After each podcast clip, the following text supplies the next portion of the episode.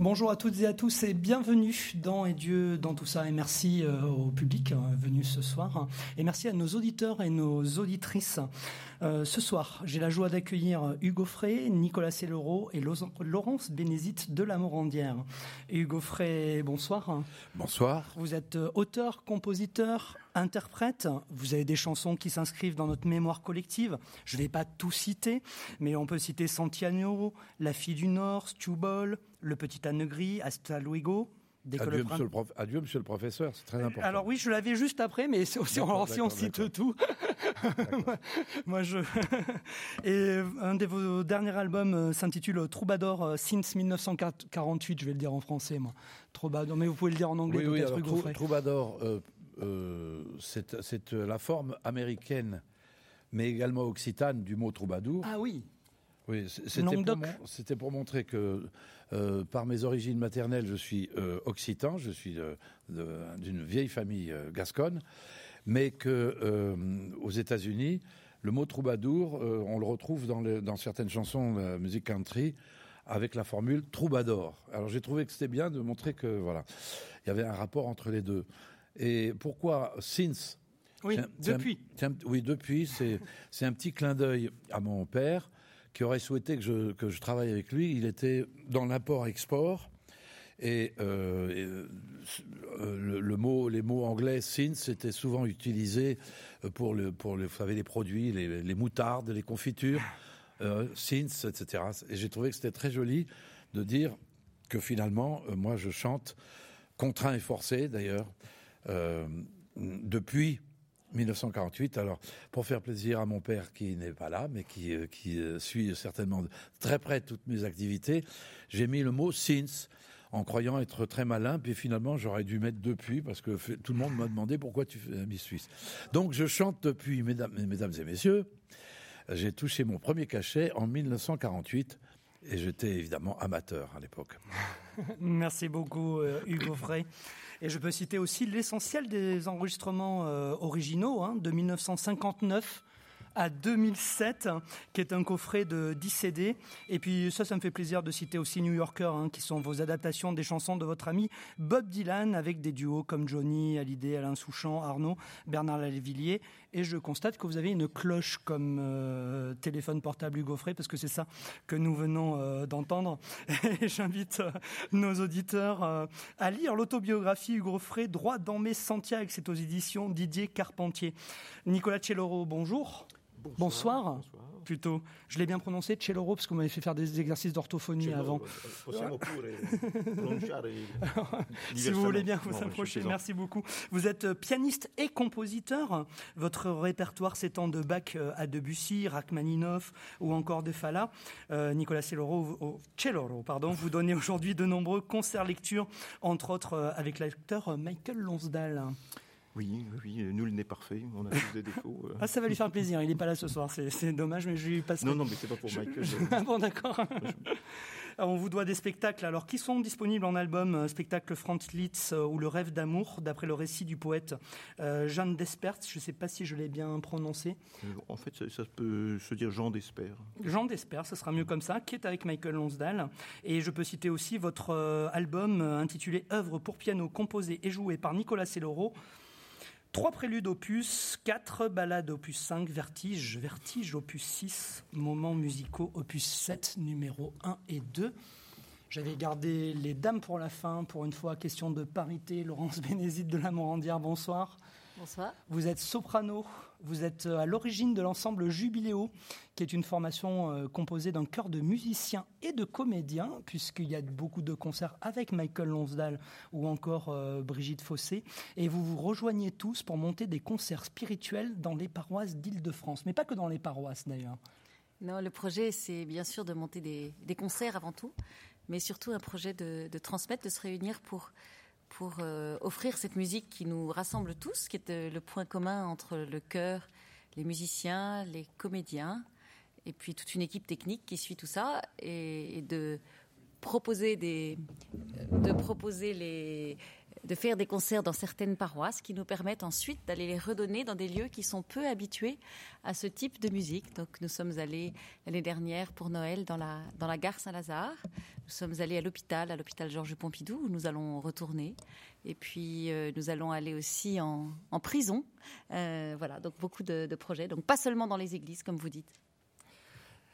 Alors, première question hein, dans Dieu, euh, dans tout ça, euh, on est, alors quand je dis on est, c'est le verbe naître. On est artiste ou on le devient? Hugo Frey, on est artiste, NAIT, ou on le devient? On est tout court. Merci.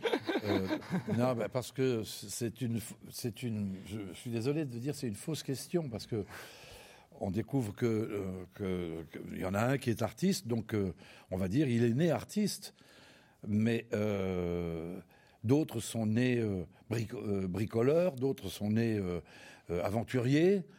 donc on est avec, c'est-à-dire que dans l'œuf, il y a l'aigle. Alors quand quelqu'un me dit, par exemple, en parlant d'un artiste, je, vais prendre un exemple récent, Bob Dylan, qui est un garçon que je connais bien. beaucoup de gens vont voir Bob Dylan actuellement, ils me disent, il a changé. Je dis non, c'est toi qui as changé. Parce que tu ne le comprends pas. Avant, tu croyais le comprendre et maintenant, tu t'aperçois que tu ne le comprends pas. Parce que dans l'œuf, il y a tout ce qui va venir après. On, ne devient pas, on devient ce que l'on est. Donc, euh, on est, au sens natif, mm.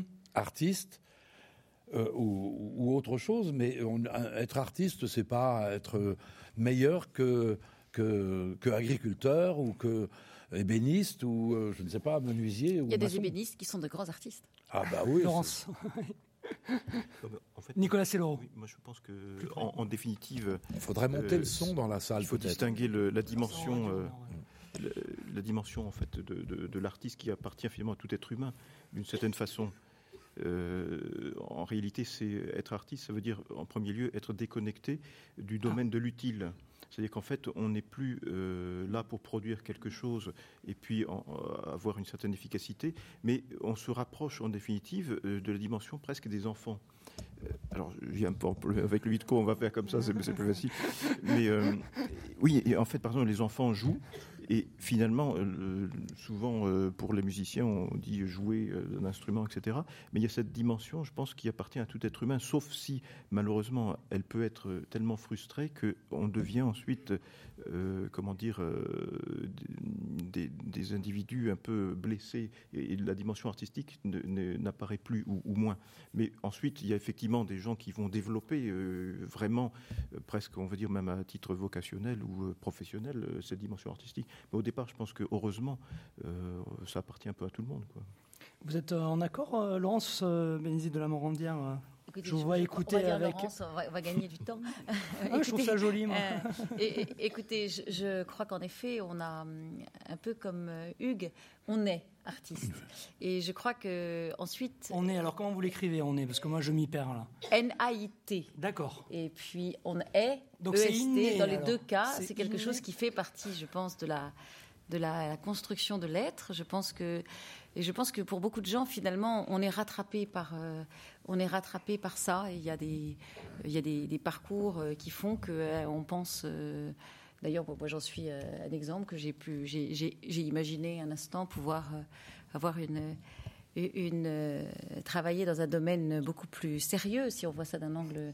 Ah, vous êtes en train de dire qu'Arcis c'est pas sérieux là. Hein, non, je pense que c'est différent. Je pense que ça fait appel à une notion de liberté et à un espace pour lequel on sent une soif irrépressible de le, de le combler, ou en tout cas d'aller dans cette voie, quel que soit, ça rejoint ce que dit Nicolas, quelles que soient les, les, réalités économiques mm-hmm. ou, qui sont autour. Je pense que souvent, quand je, vois des, jeunes musiciennes qui viennent me voir et qui me disent Je voudrais devenir chanteuse, qu'est-ce que vous en pensez?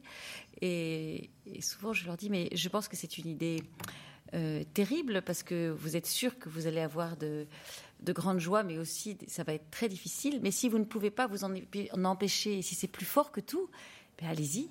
Et je crois que c'est une des, une des définitions de, notre, de notre métier à tous, c'est quand on ne peut pas faire autre chose. En fait, moi, je, pense que Nicolas dans, dans, l'être humain, il y a nécessairement toujours, malheureusement, une part d'insatisfaction. C'est-à-dire que, si j'ose dire, euh, le monde tel qu'il est, euh, malheureusement, nous déçoit. C'est-à-dire que c'est pas l'idéal du tout. Il y a toujours euh, un manque quelque part, et nous ne sommes pas au paradis, si j'ose dire. Et donc, il y a une sorte de distance en ce que, entre notre désir de bonheur, notre désir de, de plénitude, et puis la réalité qu'on vit.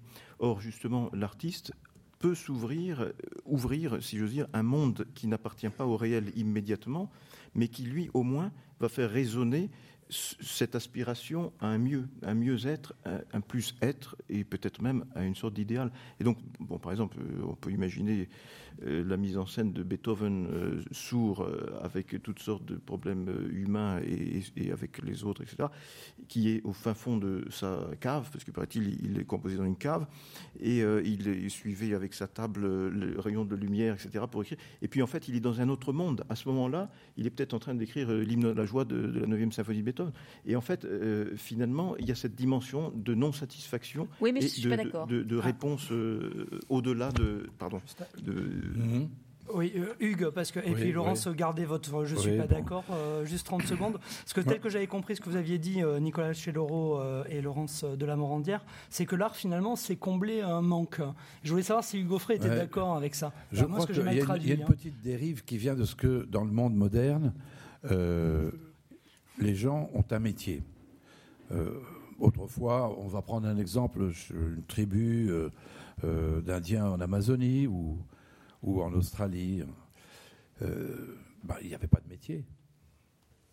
Ils étaient tous habillés pareil, avec la même coupe de cheveux, le même cache-sexe. Ils allaient à la chasse, pour la plupart les hommes, et les femmes faisaient les enfants et la cuisine mais il n'y en avait pas un qui était spécialisé dans la chasse, un qui était spécialisé dans la construction des huttes, et l'autre qui faisait les cachex. Et c'est euh, une dérive du monde moderne que d'avoir créé des métiers. Et être artiste, c'est une nature, c'est pas un métier. Moi, il y a un type un jour qui m'a présenté sa carte de visite. Il était venu me voir en me disant qu'il aimait bien ce que je faisais. J'étais très content de compliments qu'il faisait. J'étais très fâché après quand j'ai vu que sur sa carte, il avait marqué euh, Paul Durand, poète. Je lui dis, mais comment vous pouvez marquer une chose pareille? Poète, mais c'est pas, c'est, pas un métier, poète. N'importe qui est poète. Donc, vous, voyez ce que je veux dire? Être un artiste, c'est être quelque chose. Mais euh, faire l'artiste, c'est un métier, et ça, c'est un concept moderne. c'est un concept moderne que, que je refute d'ailleurs et qui, qui, qui entraîne l'art à des dérives terribles. Vous avez aujourd'hui les dérives financières de l'art contemporain mm. qui sont insupportables parce que justement, il y a des gens qui, euh, euh, qui font le métier d'être surréaliste, par exemple. Qu'est-ce que tu fais dans la vie? Ben, Je suis surréaliste. voilà. Ah oui. Euh, je sais pas, il y avait Laurence euh, qui voulait rebondir sur ce qu'avait dit Nicolas Laurent, mais vous pourrez rejoindre. Euh, je suis tout à fait ce que dit, ce que dit Hugues, et, et même en termes de, spéculation sur la peinture, euh, sur la peinture contemporaine, mais, mais aussi sur le fait que Nicolas disait que c'est aussi être artiste, c'est aussi répondre à une insatisfaction. Et je ne crois pas à la fatalité de l'artiste malheureux. je pense qu'il y a beaucoup de gens qui, qui ont qui sont de vrais artistes et qui ont une, une nature et qui ont, qui ont quelque chose à, à exprimer, mais qui ne répondent pas, qui n'ont pas forcément cette. Euh, euh, en fait, quand je, quand je dis ça, c'est-à-dire que c'est au niveau euh, structurel général, c'est-à-dire tout être humain, quelque part, même dans les meilleurs cas, en fait, euh, si j'ose dire, est contraint, euh, bon, pardonnez-moi, à vivre dans l'espace et dans le temps. Bon, déjà, c'est une limitation.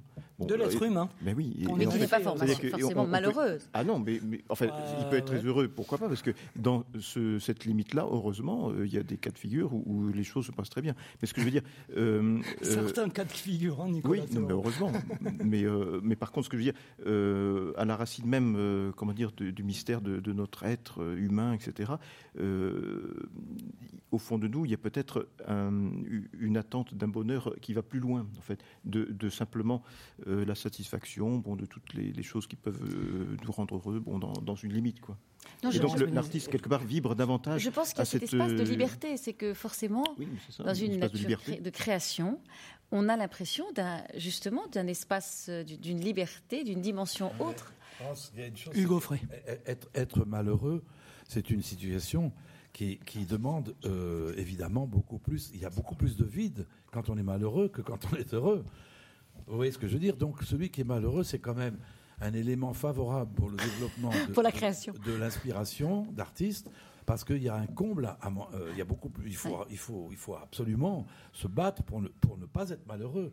Et la création, en principe, regardez le cas de Van Gogh, euh, mais je, je, pense que euh, je ne souhaite à personne d'être malheureux en disant c'est grâce à ça que tu vas devenir un grand artiste.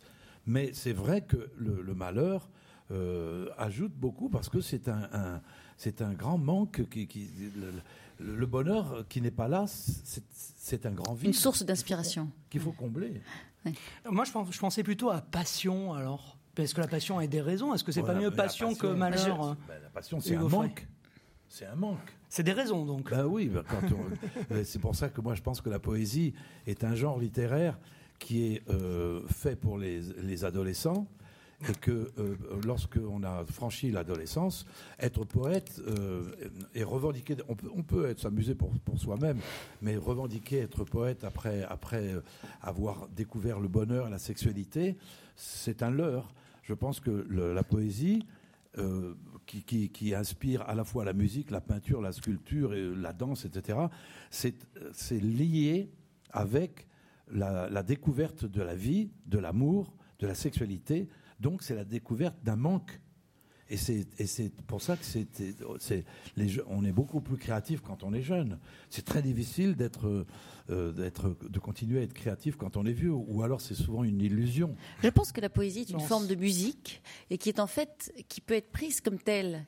Et quand on relit des, des mémoires d'outre-tombe ou des, des, des, grands textes du 19e siècle, je suis pas sûre de, de poètes. Je ne suis pas sûre que ça, ça, ça, ça soit les adolescents qui soient les, les, qui soient les plus portés. Alors on parlait tout à l'heure euh, euh, en coulisses de, de, de, poètes du XXe siècle, de Rimbaud et d'autres. Euh, et d'autres déséquilibres quelque part qui, qui tendaient à cette, cette, cette poésie.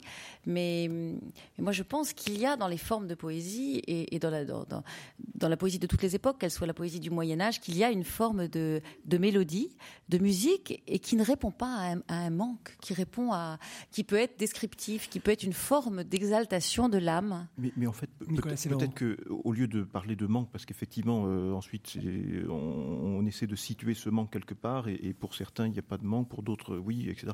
Mais euh, peut-être euh, conviendrait-il davantage de, parler d'une sorte de relation, parce que dans l'altérité, avec alors, euh, soit on peut dire quelque chose ou quelqu'un d'autre, mais en tout cas, euh, au lieu de se suffire à soi-même, euh, un artiste écoute autre chose que lui-même, une inspiration qui vient de plus loin que lui. En fait, il s'ouvre à une dimension, on pourrait dire, de dialogue avec quelque chose, paradoxalement, qu'il ne peut pas connaître euh, au moment même où il est en train de créer, mais qu'il, euh, avec lequel il dialogue et qui le conduit. Et en fait, il y a cette euh, aspiration, justement, qui nous extrait un petit peu euh, de ce qu'on vit déjà en connaissant plus ou moins son contexte, c'est-à-dire, euh, imaginez, je ne sais pas, dans un autre type d'activité, pourquoi pas un maçon, un banquier ou quelqu'un qui, vit dans, dans, un contexte qui est lié au terre-à-terre ou à l'utile ou à l'efficacité, en fait, il n'est pas en dialogue avec ce qui va dépasser tout ça. Tandis qu'au fond, de, me semble-t-il, mais au fond de tout être humain, il y a quand même, euh, en tant qu'être de relation, pas seulement un désir d'entrer en relation avec des gens qu'on connaît et qu'on peut euh, la transmission définir facilement. Voilà, il y a, il y a s'ouvrir à une, une, autre dimension qui nous parle. Et en fait, oui. pour la connaître au fur et à mesure, il faut créer, il faut avancer, il faut vivre, euh, se laisser inspirer. C'est enfin. inspiration ou aspiration Un peu les deux, quelque part. Parce qu'il y a une inspiration, effectivement, qui ne n'est pas de notre aspiration, mais en même temps, si nous avons une aspiration à nous ouvrir plus loin que nous-mêmes, si j'ose dire, euh, il y a une réponse qui se fait aussi. Donc oui, dans deux, ce que dit Nicolas, euh, c'est vrai qu'on on entend bien, et je suis complètement d'accord euh, avec toi, que l'ouverture à, à l'autre, enfin l'ouverture à, à, celui oui. qui reçoit, est une chose est une chose fondamentale. Et nous-mêmes, en tant que musiciens, on est tous frappés du fait que d'une salle à une autre, même si elles sont toutes les deux pleines ou peut-être toutes les deux vides, mais euh, on a on n'a jamais jamais la même, il ne se passe jamais deux fois la même chose, et que quels que soient les progrès de la robotique qui, qui semblent maintenant capables de faire conduire des voitures et, et de faire des, des, des, robots qui font à peu près tout. Euh, l'autre jour, je, un scientifique me disait la seule chose qu'on copiera jamais, c'est justement un, un, artiste, parce qu'il y a ce facteur euh, euh transverse, cette transcendante qui ne, qui ne peut pas être programmée, ou en tout cas pas pareil. Donc. Euh, juste, je voudrais attirer, votre attention sur le fait que on est souvent euh, étonné en disant euh, il, a, il, a, fait ça, il avait à peine 20 ans, c'était son concours de conservatoire. Gabriel Fauré, quand il compose le, le cantique de Jean Racine, il a 20 ans et c'est son examen de, passage au conservatoire. Et, Mozart est mort très jeune, Van Gogh très jeune, et Rimbaud aussi on est étonné de voir qu'ils ont, ils ont fait des choses extraordinaires étant très jeunes. à mon avis, c'est le contraire. C'est tout à fait normal. C'est étonnant de voir que euh, certains peintres ont réussi encore à peindre euh, des chefs-d'œuvre à l'âge de 70 ans ou 80 ans. Ça, c'est étonnant. Mais le génie, le génie, euh, Jean Cocteau le disait, tous les enfants sont du génie, sauf la pauvre petite poétesse de l'époque, je ne sais plus comment elle s'appelait. comment? Minou Drouet. Ce n'est pas gentil parce que Minou Drouet était aussi doué que, les autres. Mais c'est vrai que moi, je continue à dire que euh, la création artistique euh, repose sur un besoin de prouver qu'on existe à soi-même, aux autres. en fait, c'est l'instinct, l'élan vital. Tripal, oui. C'est l'élan vital de, comment il s'appelle le philosophe là, son nom m'échappe. S'il vous plaît, madame. non, alors, euh, euh, le nom m'échappe. L'élan vital, c'est l'élan sexuel qui est euh, dans le subconscient. Aimez-moi. Aimez-moi. Sublimé, qui peut être aussi la foi religieuse, qui est une forme de. un manque. Quand on, quand on, quand on recherche Dieu, je crois que le Christ disait Toi qui me cherches, tu m'as trouvé. Quoi. Mmh. Donc, tout, tout est à base de manque. Moi, je pense que c'est normal quand on a faim, on cherche à manger, quoi. Hum. Donc et, puis, voilà, et puis quand on est un, sexuel... L'état d'équilibre n'existe pas, ça c'est vrai. On est, on, est sur une crête et, euh, et je, je, le vois souvent dans, un, dans une équipe musique, quand on fait de la, musique en groupe, euh, où on avance, où on, régresse, mais il n'y a, pas de, a pas de point d'équilibre et on voit bien qu'il faut une dynamique. C'est une façon de dialoguer en société, parce que je prenais l'exemple tout à l'heure des, des, tribus euh, donc, que l'on dit primitives. Euh, la danse, le chant, euh, donc qui sont des, expériences euh, artistiques évidentes, c'est aussi pour permettre à la collectivité de se rassembler autour du feu, on va danser, on va chanter, et ça a toujours été, et c'était pas des professionnels, ils n'étaient pas payés pour ça. Alors qu'aujourd'hui, les gens s'assoient pour écouter un artiste à l'Olympia, on voit Edith Piaf, on dit ah c'est très bien, mais plus personne, ne, euh, plus personne ne participe. Mais les flash mobs dans le métro, Hugues, ça, ça revient. C'est une dérive euh, moderne. Mais enfin, euh, je ne vais pas me. Non, maintenant, il y en a dans le métro des jeunes, des groupes qui se, des groupes qui se mettent à trois ou quatre copains, qui sortent une, une guitare. Oui, c'est pour exister, quoi. Oui. Pour exister. Mais c'est pas pour créer, c'est ça que vous voulez Moi, dire. Moi, j'ai commencé cette, cette petite conversation en disant, quand j'ai commencé à chanter, contraint et forcé. Hein. Ouais.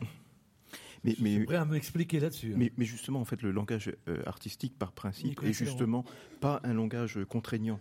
Et c'est justement euh, là où, en fait on trouve un moyen de communiquer en disant quelque chose. Il ne s'agit pas de dire n'importe quoi ou rien du tout. On communique vraiment quelque chose qui d'ailleurs peut être mémorisé et comme une émotion euh, très importante. Toute sa vie, on peut se rappeler justement euh, de tel concert ou tel événement ou même d'une peinture de Van Gogh, etc. Et en fait, ça nous communique quelque chose dans un langage vraiment intense, mais non contraignant. C'est-à-dire que chacun en définitive, comment dire, perçoit ce, ce que lui-même subjectivement va percevoir parce que le langage est suffisamment universel. Et donc, de telle façon euh, que c'est quand même une modalité euh, extraordinaire. C'est quand même une contrainte d'écrire une, un concerto. Ah oui, non, non, mais d'accord. Non, mais je ne parle pas au niveau technique. Je Demander à Radiguet si ça l'amusait d'écrire. non, non, mais attention. Une contrainte ou une souffrance On l'enfermait, on lui donnait à manger sous la, euh, à condition qu'il donne ah un certain nombre de lignes par jour. Non, non, pas au niveau de L'artiste qui fait ça pour. Ah oui, non, non, non, mais je ne parlais pas. Non, non, il le fait parce que. Parce qu'il a faim. Dans son subconscient, il sait qu'avec ça, il va, il va pouvoir trouver des filles. Pour le garçon qui cherche à draguer des filles, avec ça, il va y arriver. Ah, c'est votre conception de. C'est ma conception Hugo Frey. Les filles, elles cherchent des mecs et les mecs, ils cherchent des filles. Laurence, vous êtes en accord hein? Non, je, pense que ça peut sûrement être un moteur. Dans le cas présent, euh, ça n'a pas été le mien, mais, mais... divine. Hein? Non, ah, voilà. Ah, parce que musique sacrée. Euh, je sais que je suis dans une émission qui est quand même eh produite par Notre-Dame. Et Radio Notre-Dame, absolument. ramène les choses là Au Collège des Bernardins, euh, Hugo Frey. Et Laurence Bénézit de la Morandière et soprano dans l'ensemble, entre autres, Jubiléo, non, non, mais moi, j'ai pas fait ça. Je, dois dire qu'en effet, c'est intéressant cette histoire de manque. Je l'avais jamais vu dans, sous cet angle-là. Moi, j'ai quitté un métier qui était un métier où j'étais censée, a priori, euh, euh, faire une carrière plutôt, euh, plutôt matériellement confortable en faisant de la finance pour faire un métier où j'étais sûre d'avoir une, carrière plus compliquée d'un point de vue financier. Donc, vous voyez, c'est en effet ah, aller à l'envers du manque. vous êtes plus reconnu quand vous chantez euh, du bac que quand vous faites des comptes En tout cas, c'était irrépressible euh, quand, ah, bah, la vie la vie vous rattrape et, c'est ça qui est merveilleux et je trouve que c'est ça qui donne une confiance fantastique et c'est ça qu'il faut qu'on transmette à tous nos jeunes. Moi, je suis sidérée de voir tous ces jeunes qui viennent et qui disent voilà, je sais pas ce que je vais faire plus tard. De toute façon, il n'y a pas de débouché, il n'y a pas de boulot, que je sois musicienne, que je sois intermittente. D'ailleurs, ce, le terme en lui-même, quand je vois des jeunes artistes qui disent je suis intermittent, je trouve que comme qualificatif, c'est terrible.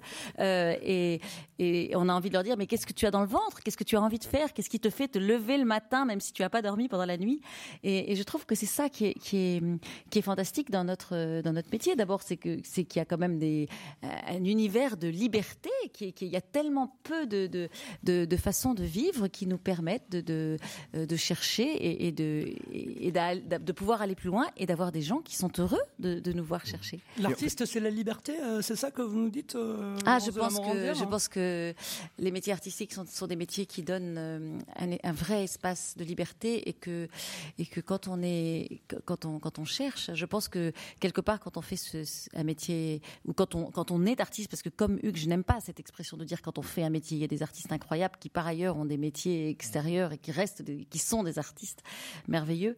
Euh, mais je pense que c'est au-delà d'une d'une notion réfléchie et qu'il y a quelque chose qui ne vous satisfait pas dans la façon dont les gens ont fait euh, peut-être une pièce de théâtre, une partie de musique, on fait, on fait un objet, on fait du dessin, et qu'on a besoin de, livrer sa propre interprétation de la chose. Et la, liberté est une contrainte.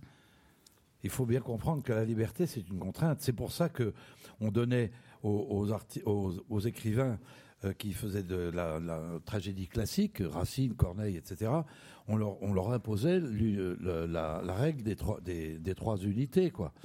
Parce que j'ai découvert que la liberté était une contrainte avec une petite anecdote que je vais euh, vous raconter rapidement. J'avais un petit chat moi que j'aimais beaucoup, qui était génial et qui, comme bien éduqué, faisait ses besoins là où il fallait dans sa litière. Et puis nous sommes partis en vacances avec ma femme et nous avons été, euh, on était, ma femme était danseuse, elle était au casino de Jean Lépin. On avait une petite chambre qui donnait euh, sur la Pinède devant où il y a du, la plage, etc. Et donc notre petit chat euh, on allait le promener sur la, sur la, plage où il y a beaucoup de sable.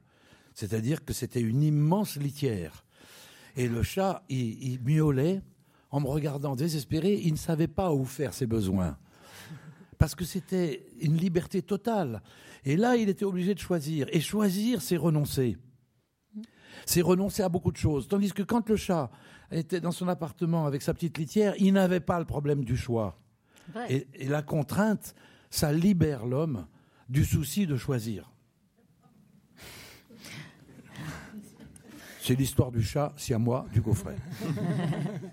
mais c'est sur le choix et la contrainte. Mais oui, mais c'est vous dire que choisir, c'est terrible. C'est terrible, choisir.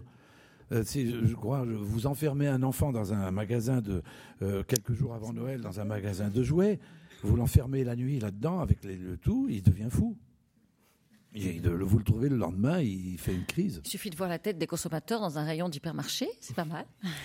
Devant des boîtes de céréales, les enfants ont beaucoup de mal. En fait, ce que je voulais dire tout, à l'heure, euh, effectivement, je, vous rejoins complètement à ce niveau-là. Euh, mais simplement, euh, enfin, je veux dire, quand un langage n'est pas contraignant, c'est-à-dire qu'il permet l'imagination de tous, en fait, sans que ce soit trop déterminé, en fait.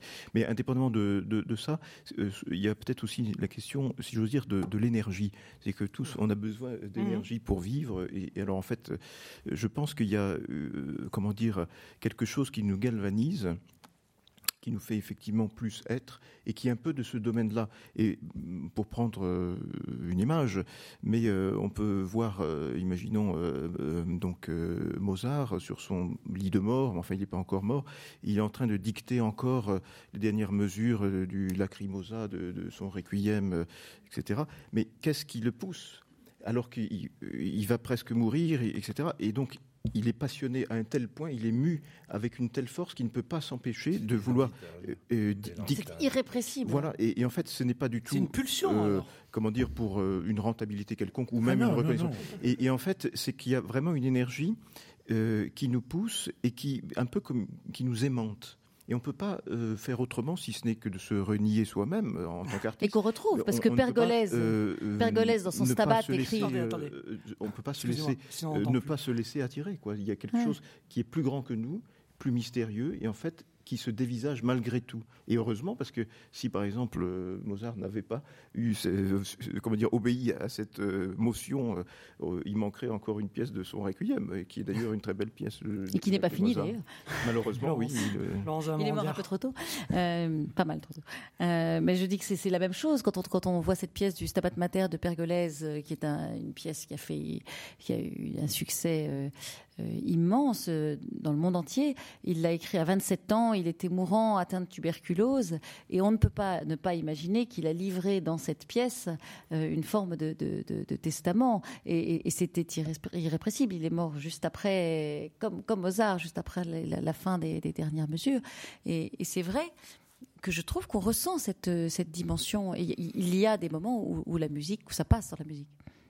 Oui, Nicolas, je vous voyais rebondir. Oui, non, non, mais oui, euh, non, je, je, je connive, je suis en connivence. vous êtes d'accord, en connivence. Alors, euh, vous, Nicolas, vous disiez, ça m'a intrigué, euh, votre inspiration, on parlait d'inspiration tout à l'heure, d'aspiration aussi, et c'était le silence.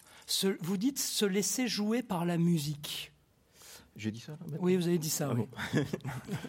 Ben, c'est intéressant, l'inspiration et la musique par le silence. Oui, enfin bon, c'est-à-dire que d'ailleurs c'est vrai que certaines fois, euh, bon, euh, imaginons que j'ai travaillé toutes sortes de choses euh, pendant un certain temps pour un programme virtuose, donc, et puis ensuite je suis un peu fatigué, et quelque part il est vrai que si par exemple il y a un moment de silence, on désire que le silence devienne plus beau. Mm. Mais on ne peut pas améliorer le silence. C'est-à-dire que soit c'est du silence, soit il n'y a, plus de silence. Et donc, en fait, dans, dans cette tension pour désirer un silence plus beau, on est obligé de, rajouter une petite note. Et ensuite, cette petite note, éventuellement, elle appelle une autre, etc. Et il y a un commencement, si vous voulez, de quelque chose qui, est, qui est tout le contraire du bruit. C'est-à-dire qu'en fait, chaque note euh, résonne l'une par rapport à l'autre, et en même temps, pour magnifier le, silence et peut-être justement euh, pour dévisager quelque chose euh, vraiment de, l'ordre du langage, de l'harmonie, de la beauté, et qui nous suspend plus haut que le bruit, si je veux dire. il y a en effet un, silence dans une, une vraie densité du silence. Et je crois que nous tous, musiciens, avons tous été frappés de, certains, de certains soirs, de certains moments où on, a l'impression que le temps est, littéralement suspendu. Je repense à certains chefs d'orchestre qui ont une façon de, de tenir les mains euh, en l'air en attendant que le public commence à, applaudir et on a l'impression que qu'ils tiennent le silence à, bout de bras. Et souvent, ce sont ces moments-là qui créent des, instants euh, fabuleux euh, quelquefois aussi, je ne sais pas si, si, si, si Hugues partage. Je ne sais pas si c'est un Indien d'Amazonie, de, comme j'en ai parlé tout à l'heure, qui était à Paris, je crois, le, le Raoni. Je ne sais pas si c'est lui, mais enfin, peu importe. L'histoire est intéressante par elle-même. Donc quelqu'un qui n'a pas de culture musicale, qui n'a jamais entendu un orchestre symphonique, a été invité euh, justement à un concert. Et euh, on, voulait savoir un peu comment, ce qu'il en avait pensé, quoi. Et on lui a demandé à la fin, alors qu'est-ce que, que vous en pensez de ce que vous avez entendu? Il a dit, oui, j'ai aimé, mais ce que j'ai préféré c'est au début, au début, quand les musiciens arrivent et qu'ils ils s'accordent. Hmm. L'harmonie. C'est ça qu'il avait préféré. Hmm. Dans le concert, c'est le moment où les musiciens s'accordent, où ils sont tous sur le la. Hmm. Une espèce d'unisson qui flotte en l'air et qui est une sorte de silence extraordinaire. Et ça, j'ai entendu ça il y a 3-4 jours à la radio. Et je ne sais pas à qui c'est arrivé, mais ça m'étonne pas parce que moi, j'ai toujours été fasciné par l'orchestre qui s'accorde. Mm. Je trouve que c'est d'une beauté. D'ailleurs, je vais peut-être donner un concert où il y aura que ça. Se relier les uns les On autres. accordera toutes nos guitares devant le public. Et les pianos, parce qu'on a un pianiste Et une soprano.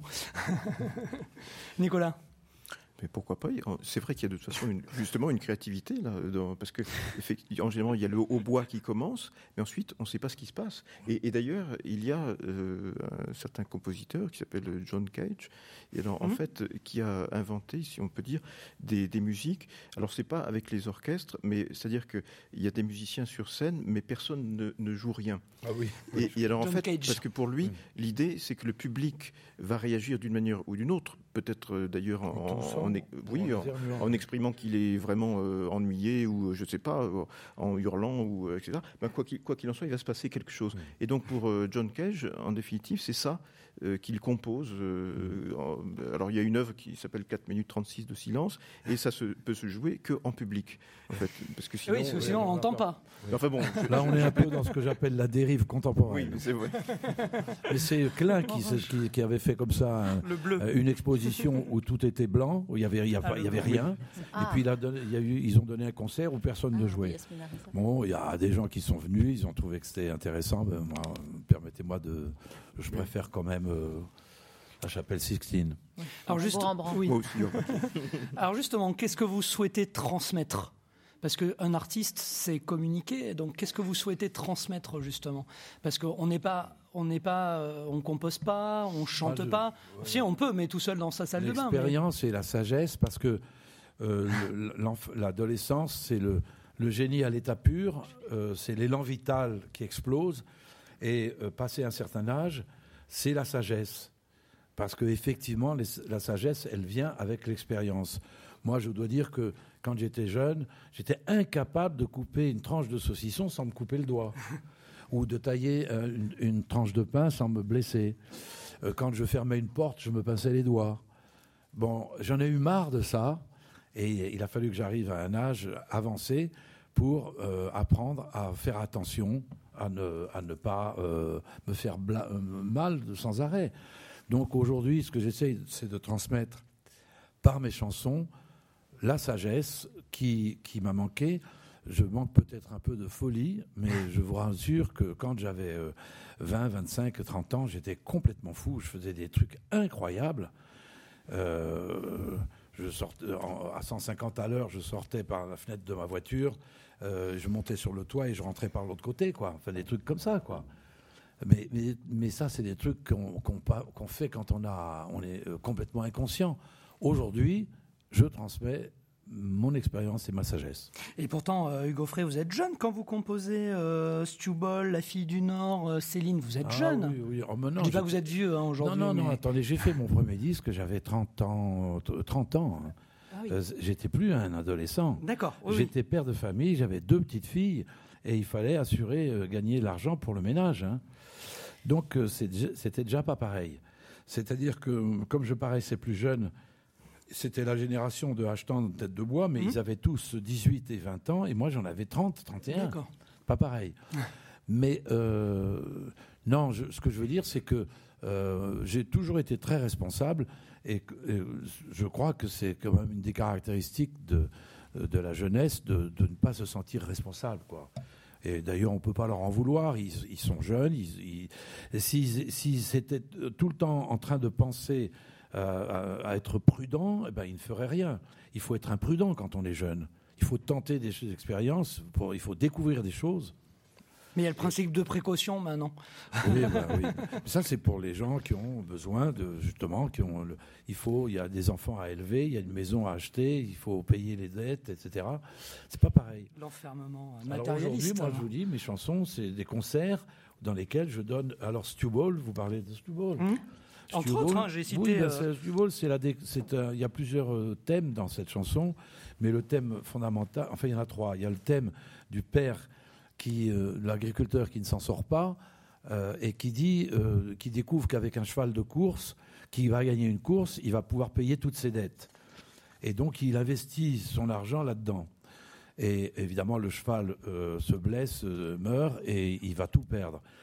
le deuxième thème, c'est le petit garçon qui admire son père et qui pense que son père est probablement euh, uniquement autoritaire et donc très sévère, et qui tout d'un coup, devant l'échec, de, voyant son cheval qui chute et qui meurt, euh, se met à pleurer. Et il dit, pour la première fois, je vois mon père pleurer pour la première fois. Et il découvre d'un seul coup, étant enfant, que son père est simplement un homme euh, sensible comme lui-même. Donc il y a plusieurs thèmes et ça c'est une expérience parce que c'est une chanson qui fait pleurer tous les petits enfants. Et les grands aussi. Et les grands. Et quand et, j'en profite pour vous dire, je n'ai jamais écrit une chanson pour enfants. Mm. Je suis absolument contre le fait de considérer un enfant euh, comme un enfant, sauf que la seule chose qu'on ne doit pas faire à un enfant, c'est le scandaliser. Mm. On ne doit pas. Ça, c'est un meurtre. Donc, tout ce qui est érotique ou, qui concerne la sexualité qui convient aux adultes, mais qui ne convient pas aux enfants, c'est pas bien. Mais pour le reste, euh, une, chanson euh, comme Stew Ball, si elle fait pleurer un enfant, elle fait pleurer aussi un homme. Donc, c'est une chanson qui intergénérationnelle et qui, parce qu'elle porte un message humain. Alors, peut-être vous voudrez bien euh, nous l'interpréter, et pendant que vous vous installez, si vous le souhaitez, Hugo Frey, nous interpréter, ce que vous venez d'en parler. Euh, Moi, je voudrais vous, si je vous chante euh, une autre chanson. Une autre? Bah, C'est comme vous le souhaitez. Et puis, pendant que vous installez la guitare, il y a Laurence qui voulait vous, vous répondre. Oui, allez-y, allez-y. Non, non, c'est sur la. On vous laisse vous installer pendant ce temps, Hugo Frey. Laurence, sur la transmission. Que souhaitez-vous transmettre? Je pense que c'était très intéressant le, fruit de l'expérience euh, d'entendre euh, Hugues qui a quelques, j'imagine, quelques milliers de concerts euh, à son actif et qui parlait de, ce, qu'était l'expérience de tout ça. Moi, je pense que pour, moi, c'est tout à fait différent. le, concert est une forme de s'intégrer dans un tout musical. Les, interprètes, quand nous, faisons de la musique avec un orchestre ou avec de la musique de chambre, euh, on est obligé de, euh, on est obligé de rentrer dans une dans une patte musicale et c'est quelque chose de fantastique. Et avec ça, il faut réussir à toucher. Pour moi, ce que la musique a de grand et ce qu'elle a d'exceptionnel, c'est qu'elle permet finalement une forme de d'amour pour le, public qui est là. Et souvent, je, pense que euh, si on fait des, concerts qui se passent bien, c'est parce qu'on est, on est sur cette euh, longueur d'onde incroyable avec le, avec le public. Et c'est comme ça qu'on après, les gens se sentent touchés par ce qui s'est passé. Je ne crois pas un instant à des musiciens qui, en playback ou qui, euh, déconnectés de cette relation extrêmement personnelle avec les gens qui sont en face d'eux, vont pouvoir transmettre quelque chose. Et, chaque public, et, vous tous dans le public, quand, vous êtes à un concert, vous avez une responsabilité immense envers les musiciens. Parce qu'un concert euh, où tout le monde va se mettre à, tousser ou à, ou à bouger sa chaise est un concert où ça va freiner l'élan créateur, comme on parlait tout à l'heure, où ça va, ça va mettre une espèce de barrière entre les, artistes et entre vous. Alors que quand on se sent porté, quand on sent que, le, on sent dans les yeux, quand on sent dans l'attitude des gens qui sont là, cette, cette attente, je crois que tous les interprètes donnent bien au-delà même de ce qu'ils ont et trouvent une énergie tout à fait insoupçonnée. Merci euh, Laurence. Euh, on va écouter. Vous prenez ce que vous voulez, Hugo Frey. Je vous laisse.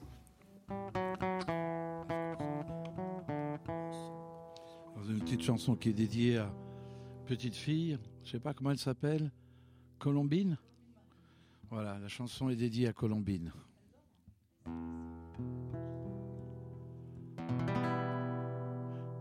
Écoutez cette histoire que l'on m'a racontée. Du fond de ma mémoire, je vais vous la chanter. Elle se passe en Provence, au milieu des moutons. Dans le sud de la France, au pays des centons.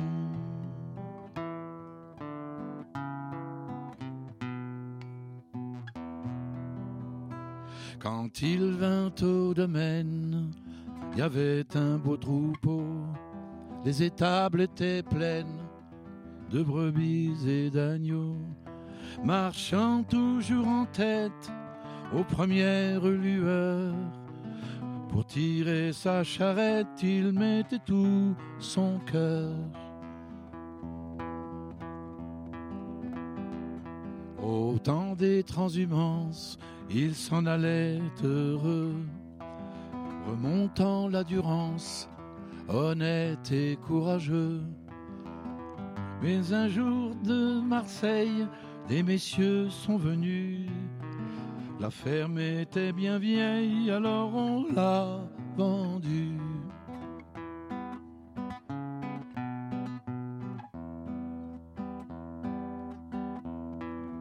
Il resta au village, tout le monde l'aimait bien, vaillant malgré son âge et malgré son chagrin. Image d'évangile, vivant d'humilité, il se rendait utile auprès du cantonnier.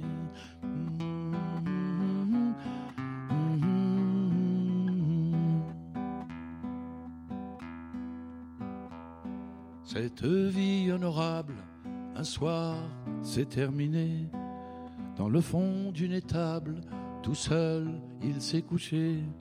Pauvre bête de somme, il a fermé les yeux.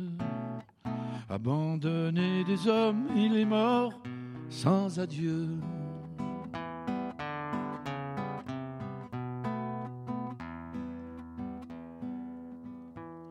La la la la la la la la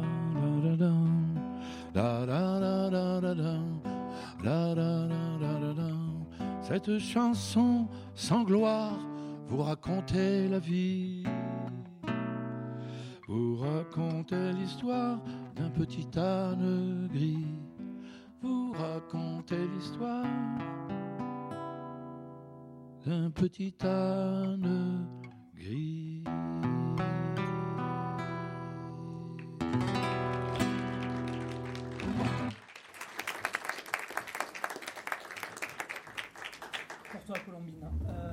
Hugo Frey, vous êtes vraiment un artiste que oh, je pensais que vous alliez interpréter Stewball. Mais comme je connais votre répertoire, c'est bien le petit âne gris. Oui, oui, bah, vous pensez bien que j'allais pas passer à côté. je vais m'expliquer. C'est que euh, le petit euh, c'est une chanson qui a, plus, euh, qui a marqué beaucoup le cœur des enfants. Euh, mais ça, c'est ma chanson. disons, quand, quand on pose cette question un peu, un peu primaire, quelle est votre chanson préférée Sur quelle île voudriez-vous aller Avec quel euh, disque, etc. On ne peut pas répondre. On ne peut pas répondre, on ne va pas choisir. Les, chansons, c'est comme les enfants, on les aime tous d'une façon différente. Mais cette chanson-là, euh, c'est- je un peu moi.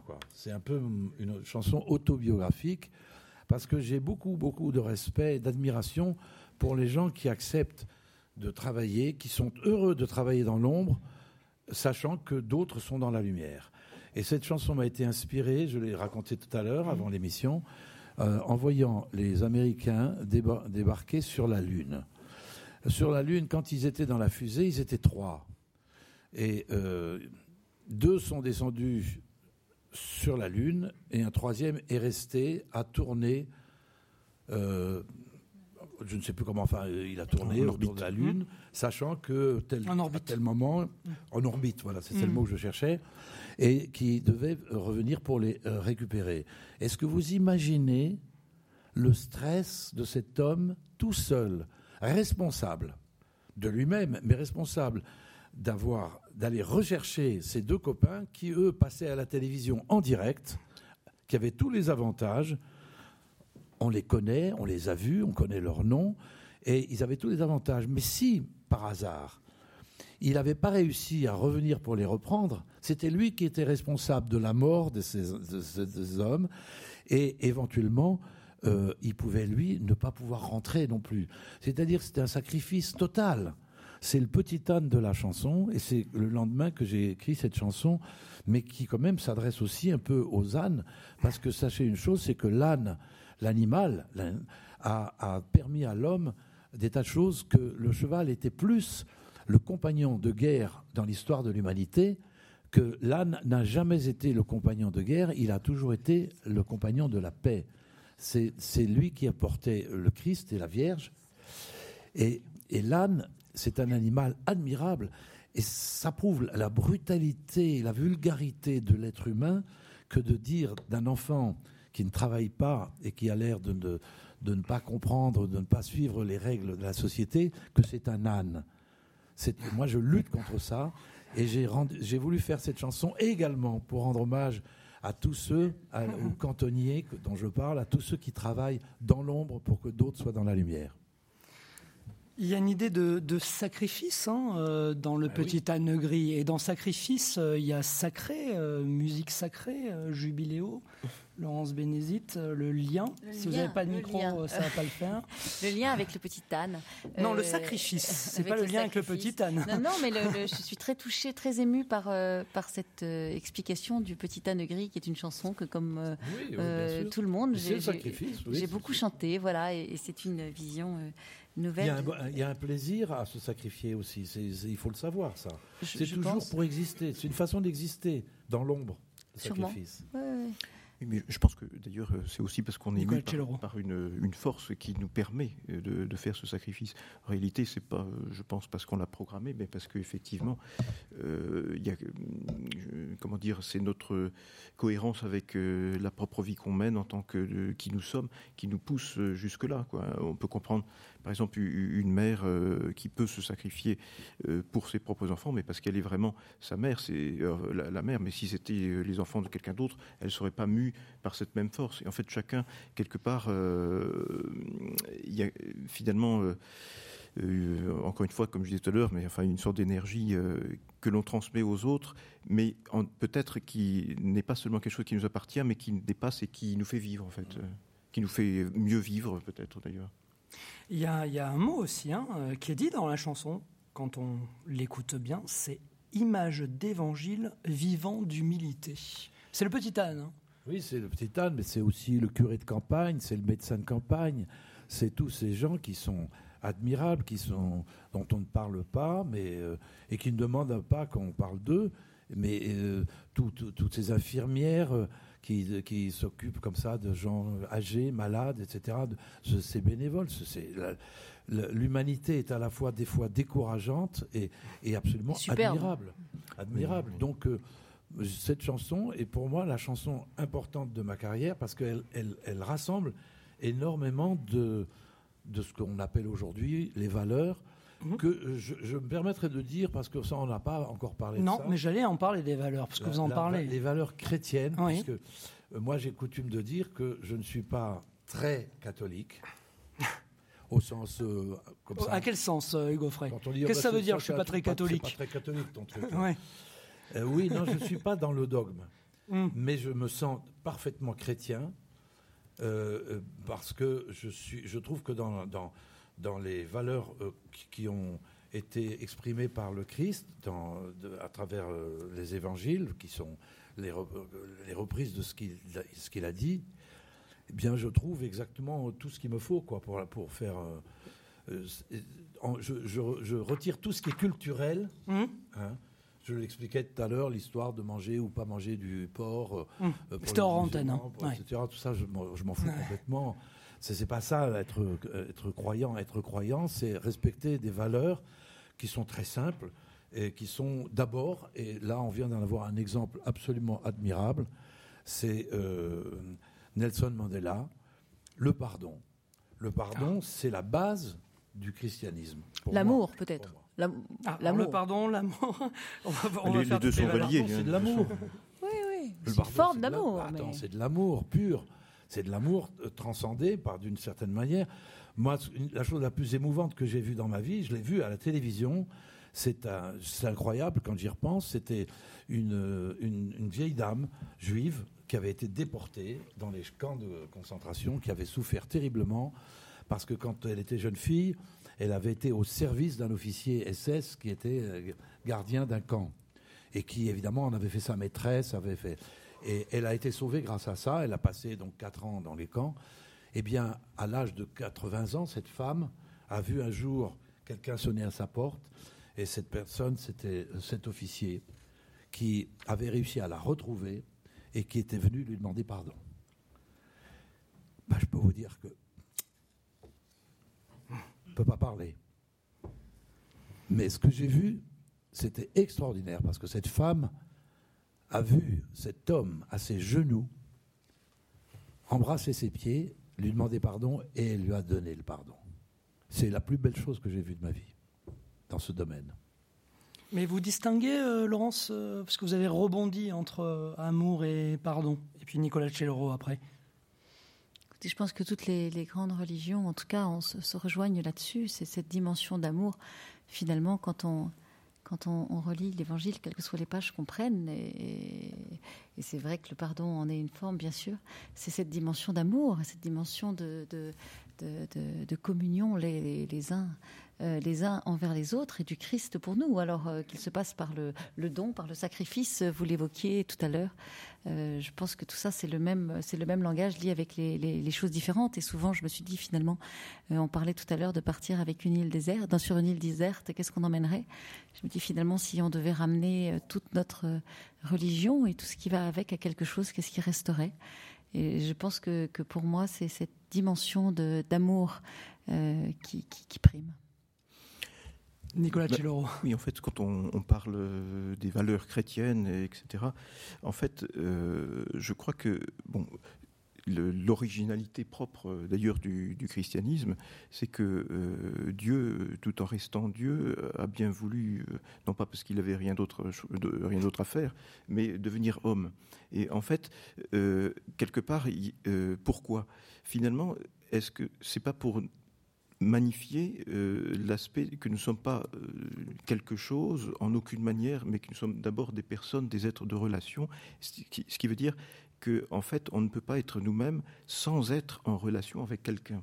C'est-à-dire que si on était simplement quelque chose, ou même euh, très perfectionné, un automate parfaitement bien réglé, en fait, on n'aurait pas besoin d'être autre chose que ce qu'on est. Mais en fait, le fait d'être des personnes, des êtres humains, inclut nécessairement qu'on ne peut pas être soi-même sans être en relation avec quelqu'un. Et c'est d'ailleurs le fait même de Dieu. C'est-à-dire que lui-même n'est pas unique, enfin, il n'est pas, je veux dire, une unicité, il est en lui-même relation. C'est-à-dire le, Père, le Fils, le Saint-Esprit, dans la religion chrétienne, je parle. Et donc, en fait, quand euh, Dieu fait euh, cette chose extraordinaire que donc de, rentrer dans l'histoire, se faire un homme euh, comme n'importe quel autre être humain, tout en étant relation à l'infini, en étant Dieu.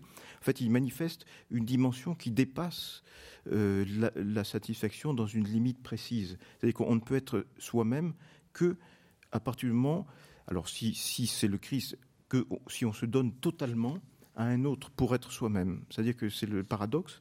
Il faut être dans une relation euh, Dans un don, un abandon, un sacrifice, c'est ça, Nicolas oui, Mais oui, tout à fait. le, propre de l'amour, en quelque sorte, c'est justement de ne pas euh, voir uniquement son intérêt propre, mais de le dépasser, de sortir de ce centre de gravité et de vivre soi-même en extase, c'est-à-dire au-delà de soi-même.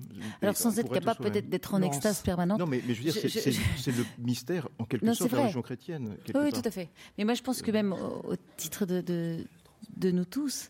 Euh, il y a quelque chose, c'est quelque chose, et, là on rejoint ce qu'on a dit au début de, l'émission, c'est quelque chose qui, qui rend heureux, c'est de sortir de soi-même. Et, en ça, la, religion euh, chrétienne est, quelque chose de, oui, mais c'est une originalité, hein. et quelque chose de fantastique. Ce que je veux dire, c'est l'amour, c'est évidemment un très grand mot, mais c'est quand même euh, aimer, c'est peut-être aller vers l'autre, pardon, aller vers l'autre, mais c'est quelque chose qui est euh, c'est descendre, se, laisser aller dans le courant qui, vous porte. L'amour, c'est une chose qui vous porte naturellement vers quelqu'un d'autre. Mais le pardon, c'est aller à contre-courant. Oui. C'est pas pareil.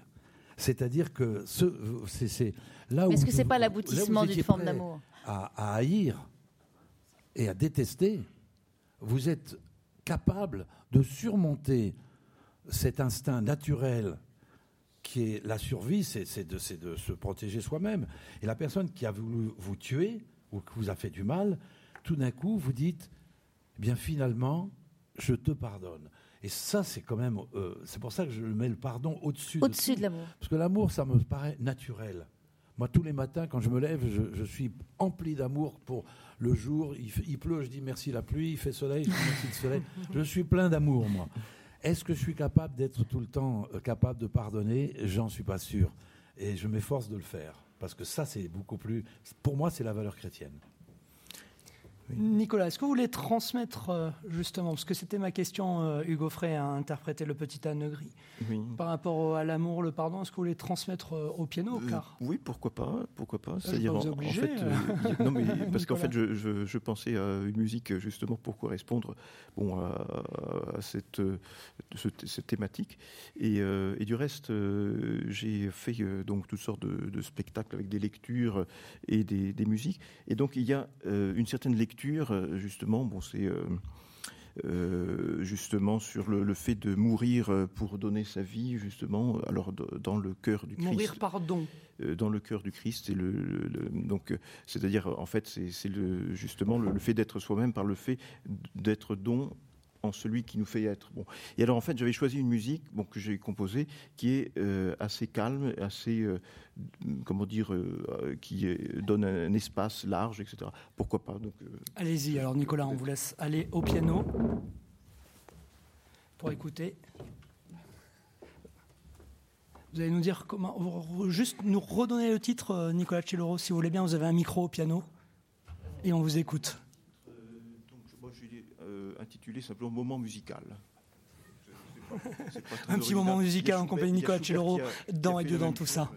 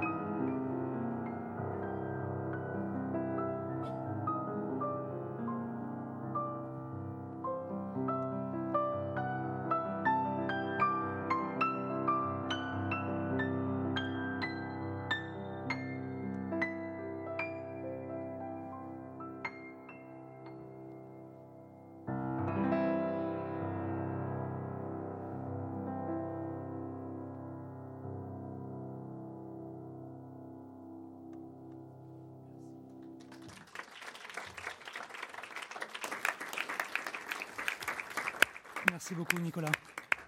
Nicolas Celloro. La musique, c'est un, un, appel à méditer. C'est un appel à prier, j'ai envie de dire. On est dans, dans tout ça. Sûrement. Oui, pourquoi, Laurence? Je pense que la musique, sûrement. Euh, la, la, musique. musique hein. Oui, ça dépend. musique ça pour méditer, aussi, il y a des musiques pour aller. Pour danser. Pour se marier, pour danser, pour, Pour aller aller à la, la chasse. guerre, pour revenir de la guerre, pour se marier, pour enterrer ses morts, pour euh, baptiser ses enfants. Tout ça, c'est pas de la méditation, c'est mais euh, on- Je sais pas. mais euh, Je mais sais pas. musique- Je pense que même la musique Laurence. pour enterrer ses morts est une musique de méditation. Et je pense que dans les moments où les gens vivent les grandes tragédies comme les grandes joies de bah l'être oui. humain, je pense que la musique les accompagne. Et quelle qu'elle soit à travers les époques, je pense que ce qui est fantastique, c'est à quel point la musique a été imbriquée dans le quotidien de l'homme. Et encore maintenant, on, on le voit.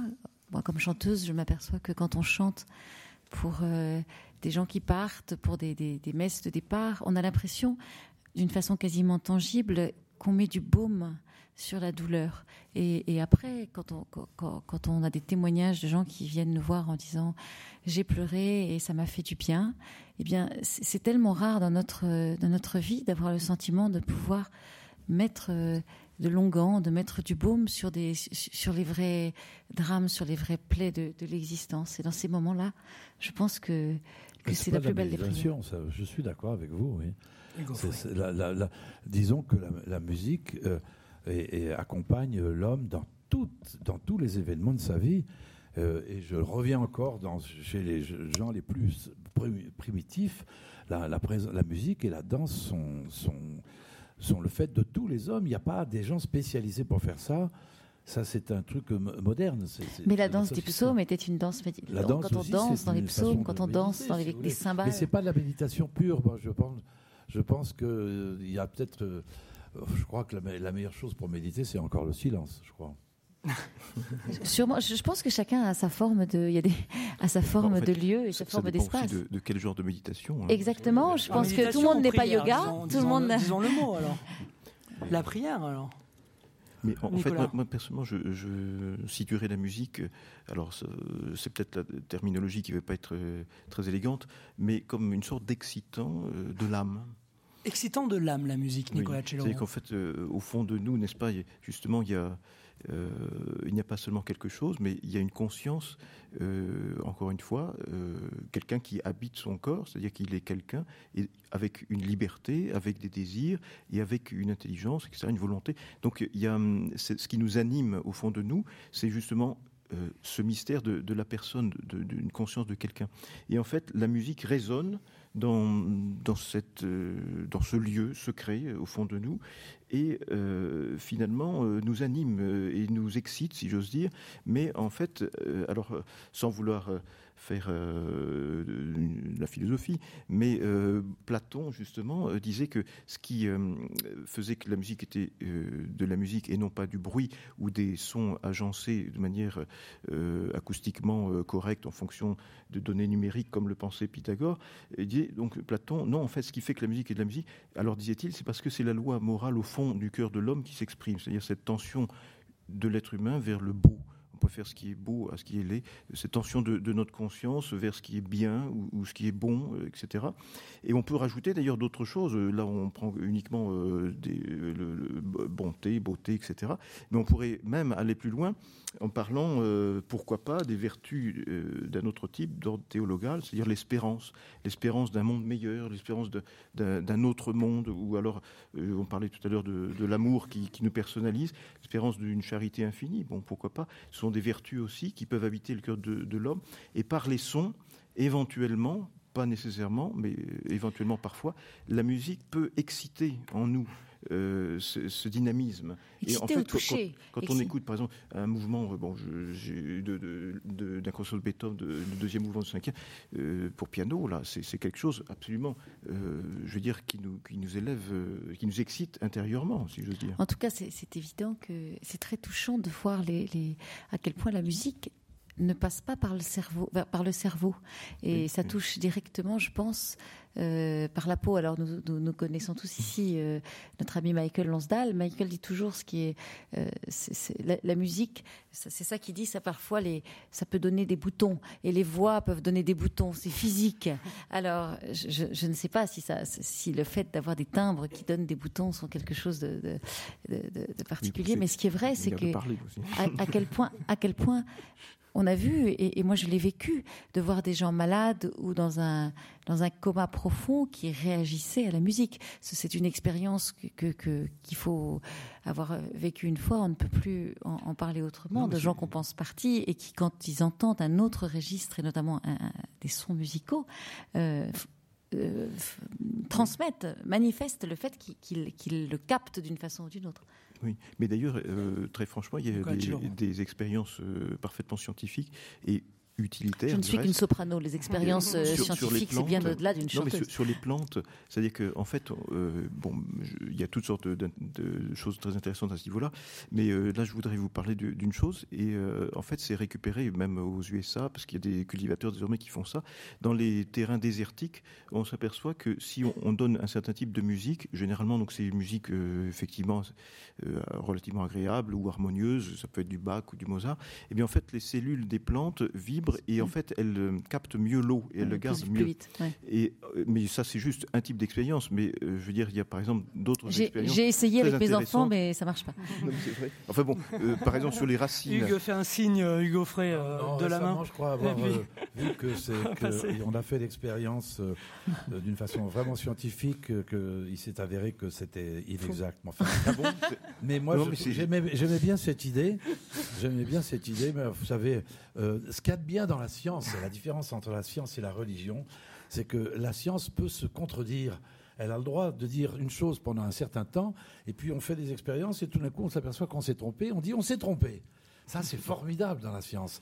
Alors, euh, beaucoup de, gens me disent, mais euh, avant, on disait que l'aspirine, c'était bon, maintenant, on dit que c'est pas bon. Euh, ils savent pas ce qu'ils veulent. Au contraire, ils savent très bien. Alors que dans la religion, enfin dans les cultures de religion, de religion. Hmm. vous distinguez culture oh, et religion, Hugo Frey, oui. Pourquoi? Je crois que les hommes ne se battent. Il n'y a jamais eu de guerre de religion. Il n'y a eu que des guerres économiques mhm. dans l'histoire, y compris la guerre des Qatars, c'est de la guerre économique. Toutes les guerres sont économiques et culturelles. C'est-à-dire que c'est pas pareil. La religion, si vous discutez avec un musulman et un juif, il, croit en Dieu, on est tous les trois à croire en Dieu. Et ce Dieu, c'est l'amour, c'est tout, etc. Donc on est d'accord. La différence, c'est qu'il y en a un qui veut pas qu'on mange du cochon et d'autres qui, en mangent en disant que ça c'est la, ça c'est la religion, c'est la tradition, c'est la culture. C'est la culture. C'est la culture. C'est pas la religion pour vous. Alors le voile, c'est bien là-bas, ici c'est pas bien. Tout ça, c'est de la culture. Ça n'a rien à voir avec la religion. Maintenant, je suis pas persuadé ça, c'est une des questions fondamentales que je me pose à mon âge mmh. avancé. C'est que euh, est-ce que la religion peut se passer d'une culture? Mmh. Ça, je ne suis pas sûr. Anthropologiquement. Parce que moi, je vais vous dire une chose, très franchement. Euh, je ne suis pas pratiquant, je ne vais pas à la messe. Euh, je ne suis pas ce qu'on appelle. J'ai été élevé chez les dominicains et j'étais très pratiquant. Mais aujourd'hui, euh, je ne suis pas pratiquant. Mais quand je rentre dans une église, je ne peux pas euh, dire que je n'éprouve pas hein, une émotion très profonde devant la beauté du lieu, euh, l'odeur des cierges, etc. Toutes ces choses qui me rappellent ma jeunesse, cette jeunesse où j'étais innocent et je croyais, je croyais que, ces choses-là étaient totalement divines. elles, le sont en partie. Mais est-ce qu'on peut vivre euh, comme étaient un peu les protestants, dans, dans, dans une espèce d'austérité où il n'y a pas de culture, on est, on, on, est juste en, rapport avec Dieu. C'est un peu triste, c'est un peu tristounet Dieu dans ce cas-là. Alors qu'évidemment, euh, quand on voit euh, une procession comme il y avait quand j'étais petit, il y avait les filles qui, les pardons. qui, jetaient des, des, fleurs, des pétales de rose sur Marie. Sur les, les reposoirs. C'était, et puis on chantait des, chants. Et puis alors, il y a une chose qui va quand même, je tiens à dire ici. Au collège des Bernardins, sur Radio Notre-Dame. dans mon collège de Sorèze, le professeur de, latin et de grec et de musique et qui tenait l'orgue euh, au collège s'appelait Jean-Sébastien Bach. incroyable, Et c'était son nom et il était descendant de la famille. Eh bien ça, c'est si vous voulez la culture. Est-ce qu'on peut se passer de la culture dans la religion? En tous les cas, moi je crois qu'on se bat beaucoup plus pour le phénomène, les phénomènes, euh, comment dirais-je, l'environnement de la mhm. religion. Mais le fondement, il n'y a qu'un seul Dieu et, il est amour et il est etc. la fraternité, etc. Je pense qu'on est tous d'accord là-dessus. Oui, parce que vous avez dit, on est tous les trois croyants. Euh, Hugo Frey en parlant euh, de vous, de Nicolas Celloro et, de Laurence Bénézit de la Morandière. Moi, j'ai envie de vous poser justement euh, à tous les trois, puisque vous l'avez dit, que vous étiez tous les trois croyants. Qui est Dieu alors pour vous? Bah, Alors pour moi, c'est Dieu, c'est l'autre. Hugo Frey. C'est l'autre. C'est l'autre. C'est l'altérité. C'est-à-dire que je, crois que à partir du moment où on prend conscience de la valeur des autres, hum. Euh, on, dit euh, en, eux, il y a une parcelle de Dieu. Mm. Et cette parcelle de Dieu, je l'ai en moi parce que j'ai eu l'idée tout d'un coup que les autres avaient une parcelle de Dieu. Mm. C'est cette prise de conscience de l'homme qui tout d'un coup a dit, après la mort, les gens que j'ai aimés, je ne vais pas les laisser pourrir dehors, je vais les enterrer. Enfin, je, vais faire quelque chose pour que, euh, que montrer que euh, j'avais pour eux un respect. Alors chez les Indiens d'Amérique, euh, ils les le cadavre dessécher, c'est les vautours qui venaient euh, retirer la chair, etc., jusqu'à ce qu'il reste les os.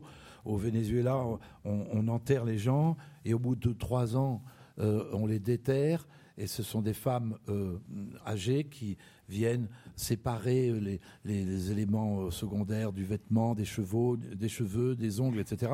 Mais on réunit les os et on met tous les os de la, tribu dans le même endroit.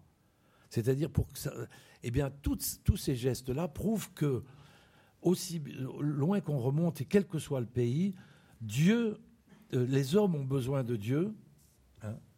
Et c'est pour ça que moi, je trouve que je suis complètement laïque, je respecte toutes les religions, mais je ne suis pas athée.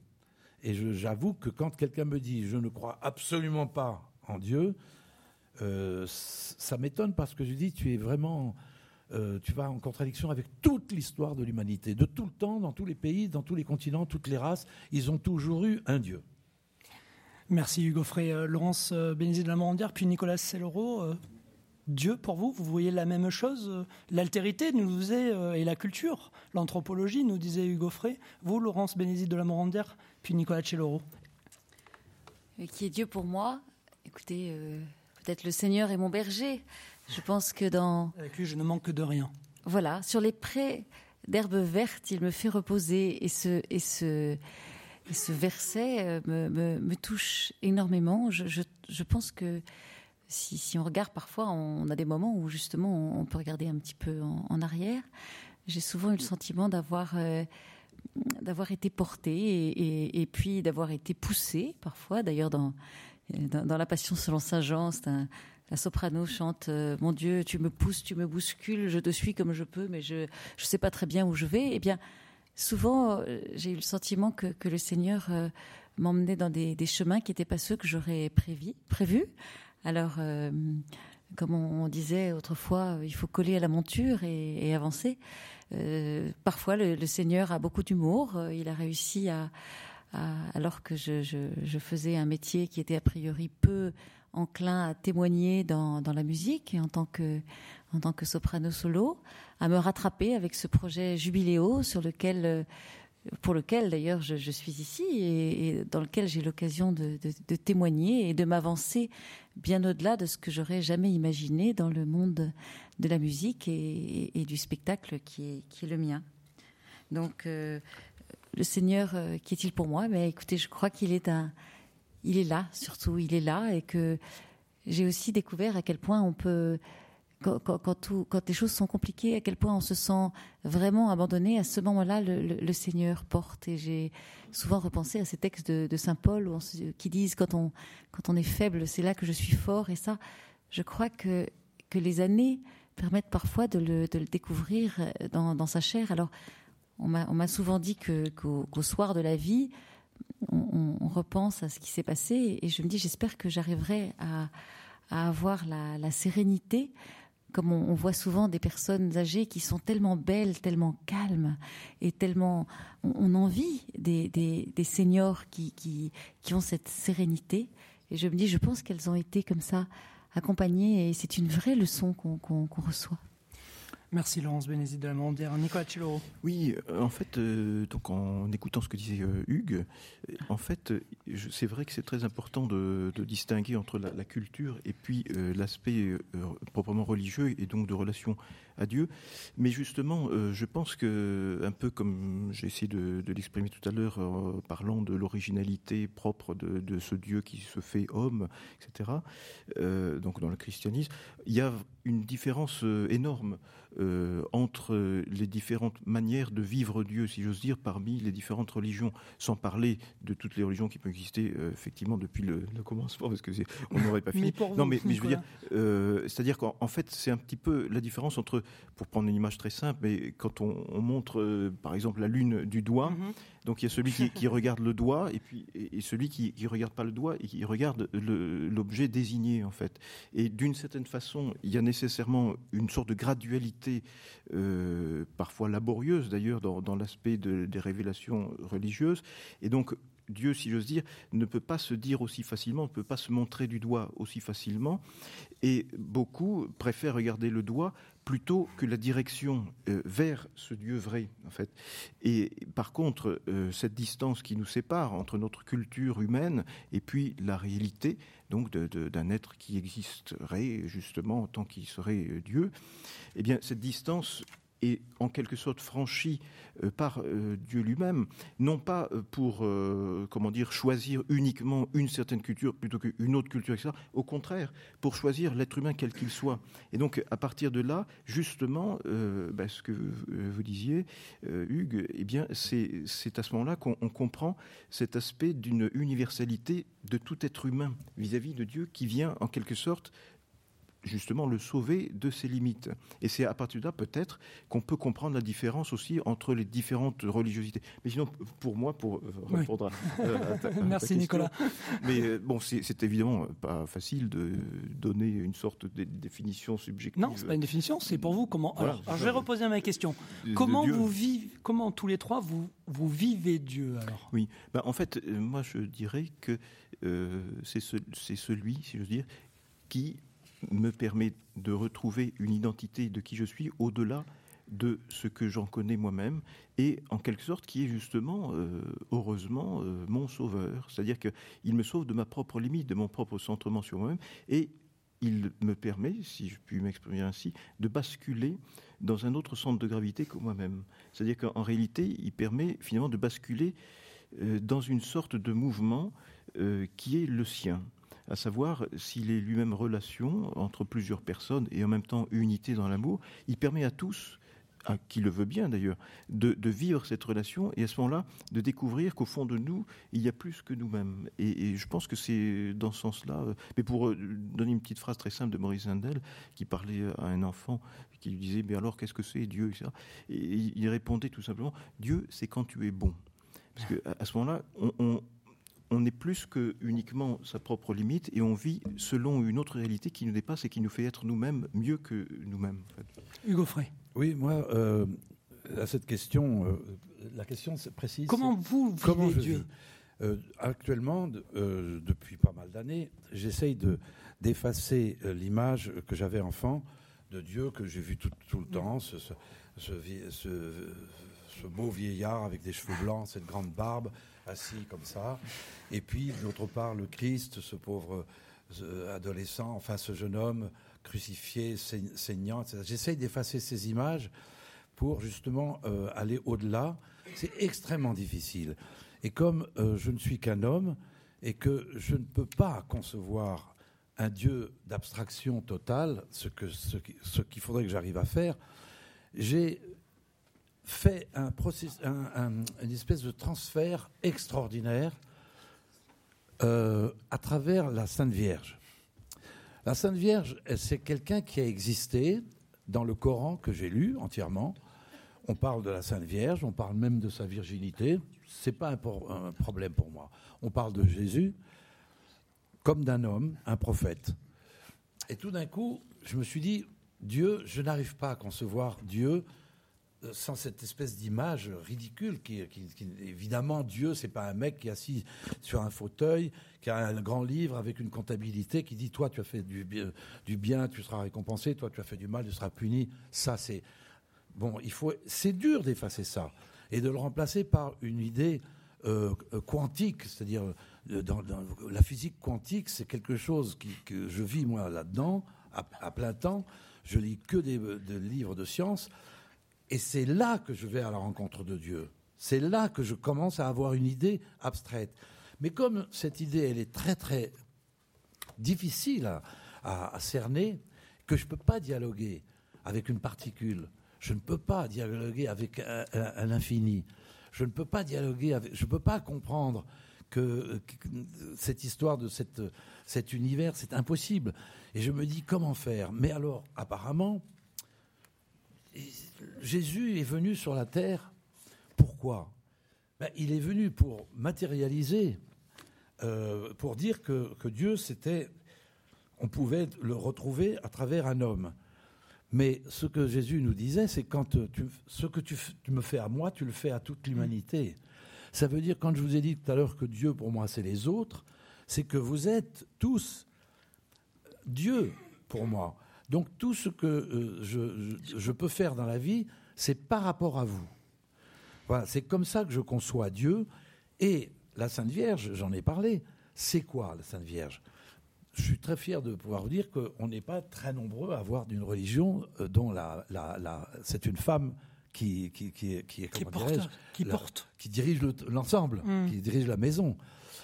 Eh bien, moi, je m'adresse à la Sainte Vierge en disant est-ce que tu peux demander à Dieu, de ma part, telle et telle chose?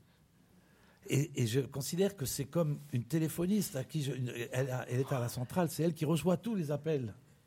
Attention, Hugues, ça devient carrément féministe comme propos. et on est sur Radio Elle tient la maison, elle, est à la centrale téléphonique. J'ai une chanson que, vous, personne. La solidarité féminine, là. Je personne de vous ne connaît cette chanson qui s'appelle À propos d'un détail, et je vous la résume en deux mots. Euh, c'est des, cosmonautes, des astronautes qui, euh, qui, après avoir fait un voyage dans l'univers, euh, font savoir sur la Terre qu'ils ont vu Dieu, ils ont rencontré mm. Dieu.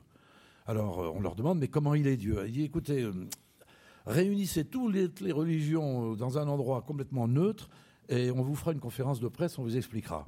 Donc on résume, on rassemble ça sur une île dans le Pacifique. Il y a des juifs, il y a des arabes, il y a des, il y a des musulmans, il y a des protestants, il y a des catholiques, il y a des hindous, il y a des athées, il y a des, des bouddhistes. Mmh. Et alors le, commandant du, vaisseau spatial prend la parole, il dit écoutez voilà, on risque peut-être de, de vous, on risque de vous déplaire. On a vu Dieu, mais c'est pas tout à fait ce que vous imaginez. Dieu, d'abord, c'est une femme, et deuxièmement, elle est noire. Voilà, c'est comme ça que j'ai fait cette chanson qui m'a mis euh, tout le parti, euh, euh, comment ça s'appelait MLF Mouvement de libération des femmes, MLF. MLF, qui m'ont envoyé des lettres de félicitations. Mais je voulais dire par là que, que, la, Vierge Marie, c'est une réalité. Pour vous? Pour nous, chrétiens, et pour les musulmans aussi. Hmm? Je vous, le, je vous assure, elle est dans le Coran. Bien sûr. C'est une réalité. Donc, je prends cette réalité comme, comme ce qu'elle est, une réalité. Elle a eu un, cet enfant, voilà, extraordinaire, qui lui a parlé, et moi, j'ai cru comprendre que ce qu'il nous disait, c'est que il était l'humanité. Donc, euh, pour moi, pour répondre à votre question, Dieu, c'est l'humanité. Donc, de fait, à laquelle je dois beaucoup. Mais qui a créé l'humanité? Alors j'ai envie de rebondir tout de suite dessus. Je ne veux pas, je ne veux pas rentrer dans. Je sais que c'est un peu facile. je ne veux pas rentrer dans ces détails. Beauté en touche, euh, Hugo Frey. Vous avez écrit euh, il y a. Oui. Petite chanson pour nous illustrer ça. Il n'y a pas une chanson, euh, Hugues, qui illustrerait ça? Bah, Il y, a, y, a la chanson à propos d'un détail, mais elle est ah trop oui. longue. Ah. Non, non, non, elle est trop longue. C'est d'ailleurs un rap 50 ans plus tôt. Ah bah alors, il ne faut pas nous mettre l'eau à la bouche. C'est ce qu'on appelle un talking blues. Hmm. C'est pas chanter, c'est parler. Oui. D'accord. Après bien des années à courir l'univers, trois savants cosmonautes revinrent sur la Terre. Ils annoncèrent bientôt qu'ils avaient de leurs yeux vu notre Créateur, celui qu'on nomme Dieu. Des, euh, etc. Je me souviens plus. mais mais c'est donc j'étais arrivé à dire, évidemment, c'était exprès pour réveiller les consciences. Dieu, ça pourrait être une femme et ça pourrait être une noire. Pour moi, ça changerait rien du tout. Vous écrivez dans Dieu est à nos côtés, puisque nous parlons de ah vivre Dieu. Vous écrivez. C'est Dylan, ça. vous l'avez adapté. Oui, non, j'ai ah, traduit le la texte. Dylan. vous l'avez traduite alors Oui. D'accord. Alors c'est intéressant, je peux le dire. Oui, oui. Il dit, mais c'est vous qui dites aussi, on ne chante pas quelqu'un avec lequel on n'est pas en harmonie, non? Oui, mais allez-y, ce que vous dire parce que c'est spécial. Dieu, euh, with God. Alors, je ne vais, vais, pas tout lire parce que j'ai choisi différentes. On, on pourrait reprendre tout le texte en fait. reprenons tout le texte. Tiens. J'ai lu dans l'histoire les Américains se couvrir de gloire contre les Indiens. Ils le massacrèrent le cœur bien en paix, la conscience claire et Dieu à leur côté. Mais là, c'est une histoire de, de, God bless you, quoi. God bless America. Dieu bénit l'Amérique.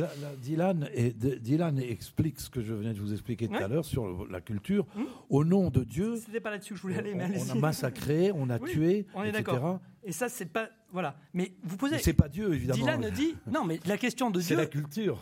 Ce que dit ce que dit Dylan donc, c'est est-ce que Dieu était à leur côté? À la fin, oui.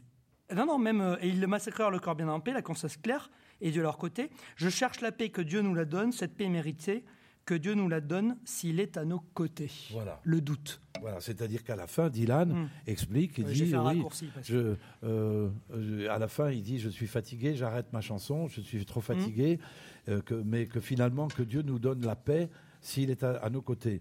Mais dans cette chanson, il fustige les Allemands, il hmm. fustige les Américains, il fustige tout le monde, tous les gens qui, au nom de Dieu, ont fait la guerre et ont massacré. Et je vous l'affirme, euh, mettez ça dans la tête en repartant ce soir chez vous. Les guerres de religion basées sur l'existence de Dieu, ça n'a jamais mmh. existé. Ce sont que des guerres de territoire et de culture. Mais ce qui m'intéresse dans la, tout à fait, euh, ce qui m'intéresse dans la phrase, c'est, et je la pose à tous les trois, hein, euh, que Dieu nous la donne cette paix s'il est à nos côtés. Elle est, belle cette phrase que vous avez traduite de, Bob bah, Dylan. c'est, le, c'est le doute. Ben non mais vous, le doute. Oui, s'il est à nos côtés, bien, bien sûr qu'il est. Ah pour vous, il n'y a aucun mais doute. Mais pour nous, il est en nous. Il n'est pas à nos côtés, il est en nous. C'est l'humanité. C'est l'humanité qui se crée elle-même. C'est nous, c'est nous. Nous sommes, nous avons, nous sommes des poussières d'étoiles. Et, et, ces étoiles, c'est comme quand vous, vous, jetez un miroir par terre, il est cassé en mille morceaux. Eh bien, c'est ça. Nous sommes composés. Il y a une, une composante de Dieu en nous. Voilà. Ah, on est une composante de Dieu. Nicolas Celloro. Oui. D'accord, Hugo Frey. Nicolas Celloro. En, fait, moi, je, dirais que, euh, en tant que nous sommes justement, qui nous sommes des êtres humains, il, il s'agit pour nous de libérer Dieu.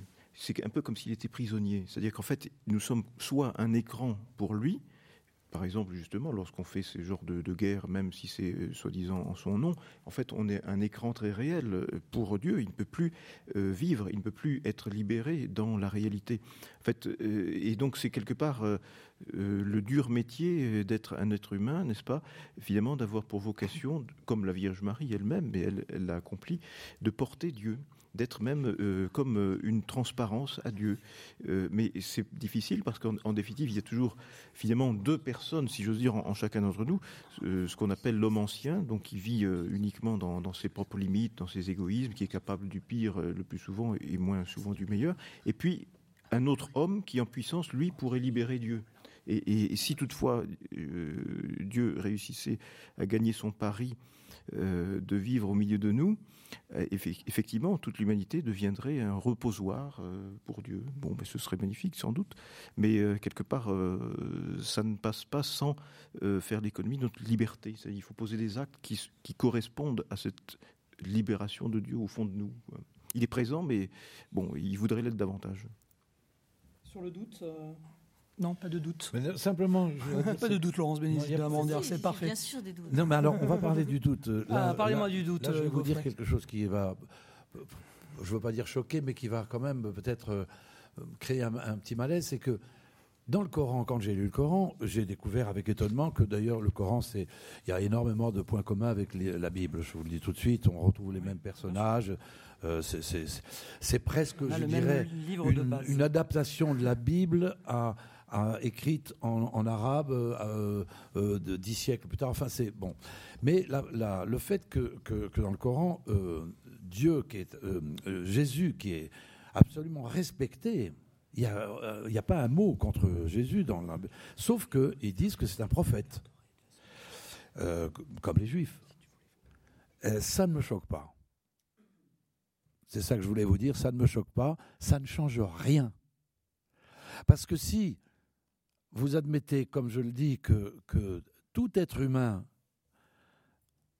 est un Dieu à mes yeux, c'est pour ça que je dois le respecter, eh bien, euh, le Christ n'est jamais qu'un homme.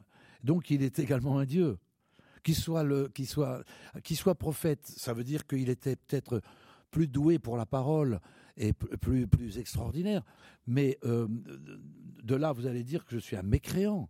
Mais moi, ça ne me dérange pas. Si, si, si Dieu n'est pas le, si Jésus n'est pas le Fils de Dieu au sens, euh, je sais pas, un petit peu primaire du mot, parce qu'il y a le Père qui est comme ça avec la grande barbe et les cheveux longs, et puis il y a le Fils à côté. Non, moi je marche pas comme ça. Je veux dire que le Christ, c'est quelque chose d'admirable.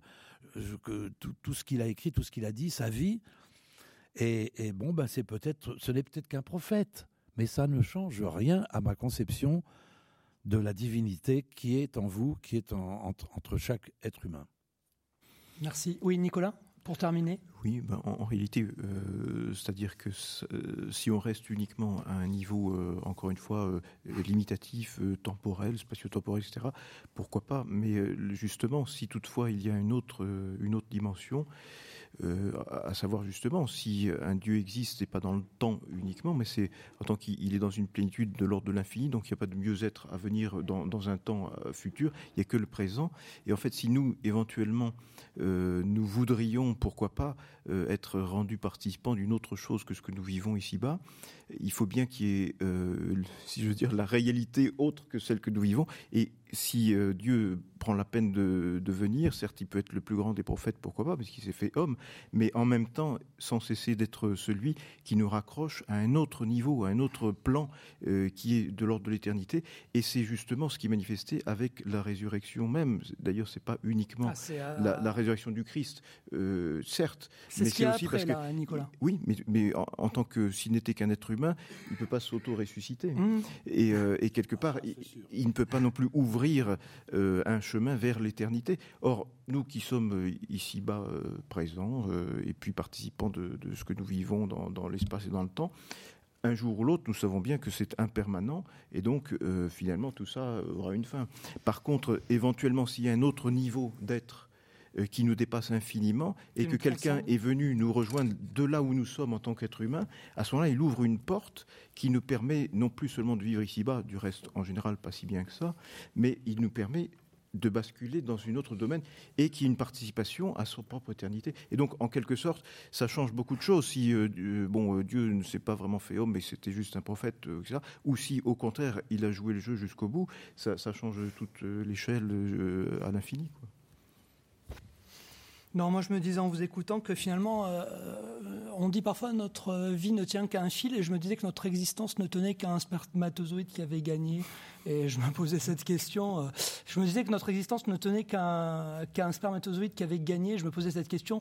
Et c'était ma fille qui me posait cette question dimanche pourquoi moi et pas une autre ou un autre? Et c'est la question pour moi de l'existence qui est posée. Pourquoi, parmi autant de milliards de spermatozoïdes, c'est nous qui sommes là euh, ce soir euh, sur la Terre euh, d'une manière générale? Moi, je pense qu'il y a des questions qui ne faut pas se poser. Quoi. Merci beaucoup. C'est pour ça. D'où la musique. Non, non mais attendez, la vie, la vie est, est, une réalité de tous les jours. Euh, moi, c'est pour ça que je vous dis, je me suis, je me suis euh, emparé de, la Sainte Vierge le jour où. Oh bah, tenez, je, je vais vous raconter une petite histoire. il, il, pleut, il fait mauvais, je suis à Lourdes pour, parce qu'il y avait une exposition de peinture, j'étais invité pour faire plaisir à quelqu'un, j'étais venu, etc. Et je dis, je vais aller me promener avec ma jeune compagne, on va se promener. J'avais jamais été à la grotte de Lourdes, donc j'y vais il pleuvait et j'arrive et je vois qu'il y avait euh, deux ou trois cents ou 400, 500 personnes qui étaient devant la grotte et puis bon, il y avait trois prêtres qui, qui parlaient, etc. J'ai compris que c'était la communion solennelle des enfants du village, de la ville de Lourdes. Qui, euh, il y avait une petite pièce qui se terminait. Et moi, j'étais euh, dans mon coin, puis comme il pleuvait un peu, je, je me cachais un peu comme ça. Et il y a quelqu'un qui me, me, voit, puis je ne sais pas, ils vont dire à un des curés, il y a Hugo Frey qui est, qui est là. Alors, euh, tout d'un coup, le curé dit euh, euh, dans la grotte de Lourdes, je ne sais pas si vous imaginez, il dit Mesdames, mes enfants, c'est un grand jour, etc. Maintenant, vous allez partir, vous êtes adolescents, vous avez, etc., etc. Bon. Mais c'est un grand jour et nous avons la chance d'accueillir quelqu'un que nous aimons beaucoup, Hugo Frey, qui va venir nous chanter une chanson. et donc, on me fait venir, j'arrive, vous savez, je suis très émotif. Je dis, écoutez, euh, franchement, euh, je ne me vois pas ici, dans un endroit pareil, avec tout ce que j'ai appris étant enfant sur la Sainte Vierge, sur Lourdes, euh, Sainte Bernadette. Je, Sainte Bernadette, je peux pas. Mais si, si, si, ils insistent. Alors ils me disent Santiano. Je dis, ah, bah, Santiano à Lourdes. Impossible. Alors, euh, ben, écoutez, je vais vous chanter une chanson et j'ai chanté Le Petit Anne Gris. Ah. Et je me suis dit, moi je suis euh, très émotif, mais euh, sur scène, j'ai pas du tout le trac. Mm. Et là, je me dis, mon vieux, tu vas avoir un trou de mémoire, c'est sûr. Premier, deuxième, troisième couplet, j'arrive au quatrième. Trou de mémoire. Je dis, mesdames, messieurs, je suis désolé, j'ai l'émotion je ne sais plus où j'en suis. Et à ce moment-là, la foule se met à chanter. Et ils chantaient. Ils avaient les paroles, ils connaissaient la musique, ils ont continué. Alors moi, les larmes coulé. C'était l'horreur. Et, bien ça, je me disais, la Sainte Vierge, quand même, c'est une sacrée bonne femme. J'ai pensé que euh, c'est elle qui m'avait sauvé. Elle, elle, a, soufflé les euh, paroles aux gens.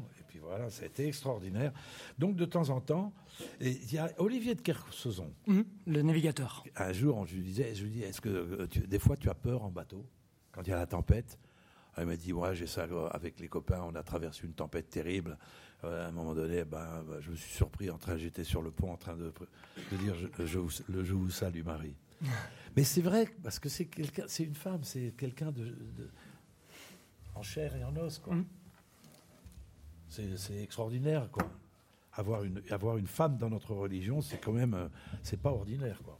C'est extraordinaire. C'est extraordinaire. Et nous sommes sur Notre-Dame. Je, suis là pour réhabiliter la si elle en avait besoin. ouais, ça vous fait marrer, mais moi, j'ai mis du temps à découvrir ça, son rôle, quoi. Bah, c'est le rôle de la mère de, toutes les femmes sur la terre. Voilà. Nous sommes pas là sans mère. Oui, ah, je vous salue Marie à la guitare, Hugues. Qu'on puisse prendre. Et au piano, pourquoi Terminer en musique, avec l'émotion. J'espère que je ne vais pas me tromper dans les paroles. Je les ai. Je vais te les donner. Je vais vous le faire. Non, non, Sur Radio Notre-Dame. Ben, ça dépend sur quelle musique Oui, ça dépend le jour où Salut Marie. Vous mettiez un peu de son Laurence. Dans la guitare. d'accord, c'est complètement improvisé, mais nous sommes sur Radio Notre-Dame, au Collège des Bernardins. Après alors on va ça en harmonie. on a le vous mettez un peu de son dans la guitare, s'il vous plaît. Par le petit garçon qui meurt près de sa mère tandis que des enfants s'amusent de tout par terre par l'oiseau blessé qui ne sait pas comment. Son aile tout à coup s'ensanglante et descend par la soif et la faim et le délire ardent. je vous salue, Marie. Par les gosses battus, par l'ivrogne qui rentre, par l'âne qui reçoit des coups de pied au ventre, et par l'humiliation de l'innocent châtié. Par la Vierge vendue qu'on a déshabillée, par le Fils dont la mère a été insultée. Je vous salue, Marie. La vieille qui trébuchant sous trop de poids s'écrie mon Dieu. Par le malheureux dont les bras ne purent s'appuyer sur une amour humaine. Comme la croix du Fils sur Simon de Cyrène, par le cheval tombé sous le chariot qu'il traîne. Je vous salue, Marie. Par les quatre horizons qui crucifient le monde, par tous ceux dont la chair se déchire ou succombe, par ceux qui sont sans pieds, par ceux qui sont sans mains, par le malade que l'on opère et qui geint, et par le juste mis au rang des assassins.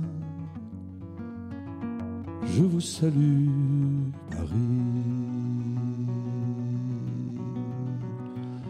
Par la mère apprenant que son fils est guéri, par l'oiseau rappelant l'oiseau tombé du nid, par l'herbe qui a soif et recueille l'ondée,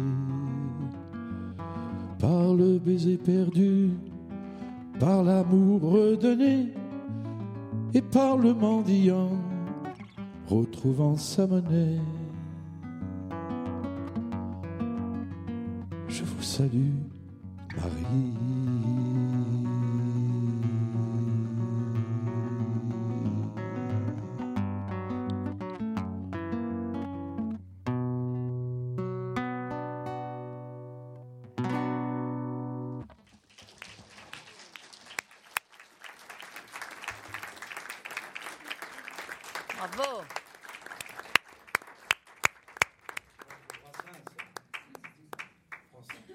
Dans le micro, Hugo Frey, sinon on vous entend pas. Oui, S'il vous plaît, Georges, merci.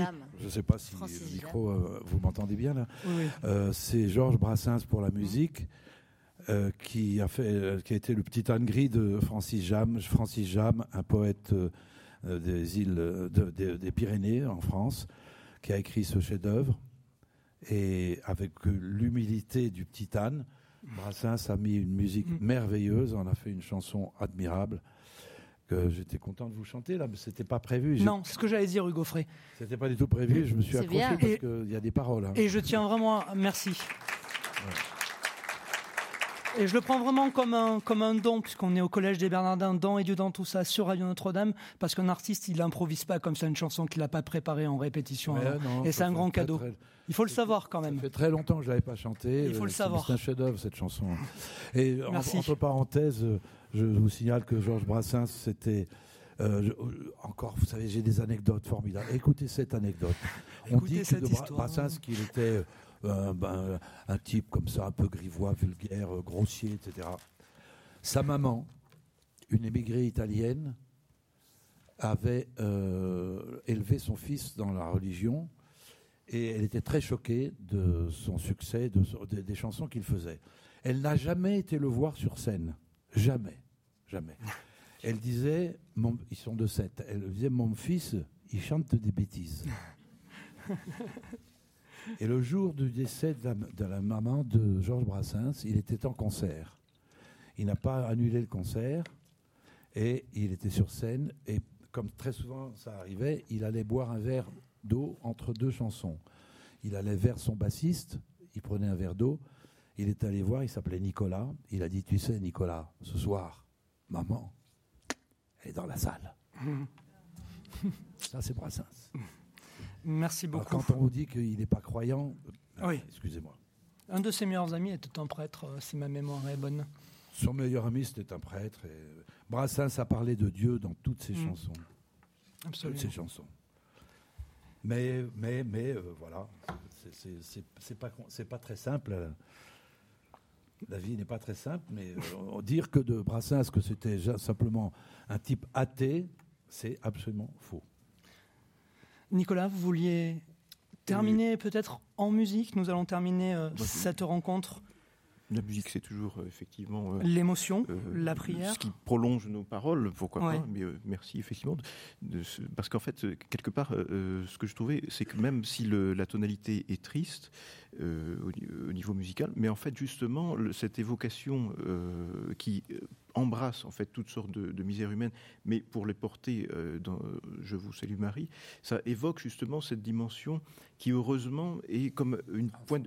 Oui, un Transcendance, hein, perspective Hugo. Je sais pas si un on point vous a de entendu. perspective qui, euh, qui euh, embrasse tout ce que nous sommes, mais pour le porter au-delà. Et en fait, euh, éventuellement, pourquoi pas, je pourrais en musique essayer d'exprimer ce, ce- ce mystère de, de, comment dire, d'une transcendance, d'une libération et d'une lumière. Parce qu'en fait, bon, en hiver, on voit plus d'obscurité que de lumière, mais en fait, on préfère en général l'été, justement, parce qu'il y a une luminosité, etc. Et en fait, il y a, il y a ce qui va ensemble avec le- la liberté, le, le bonheur, il y a aussi l'aspect lumineux. Et donc, j'avais composé des différents préludes, et il y en a un qui euh, essaie de, de faire ressentir, si, si j'ose le dire ainsi, le, le mystère de la résurrection, quelque part. Vas-y, Nicolas, au, au piano. Allez-y, Nicolas Cellero. Au piano, on vous laisse vous installer. Prenez le temps. Attention à la guitare. Non, non, non, non, non, bougez pas, Hugues. C'est bon. C'est bon. Hu- euh, Nicolas Cellero, on vous écoute. Merci beaucoup. you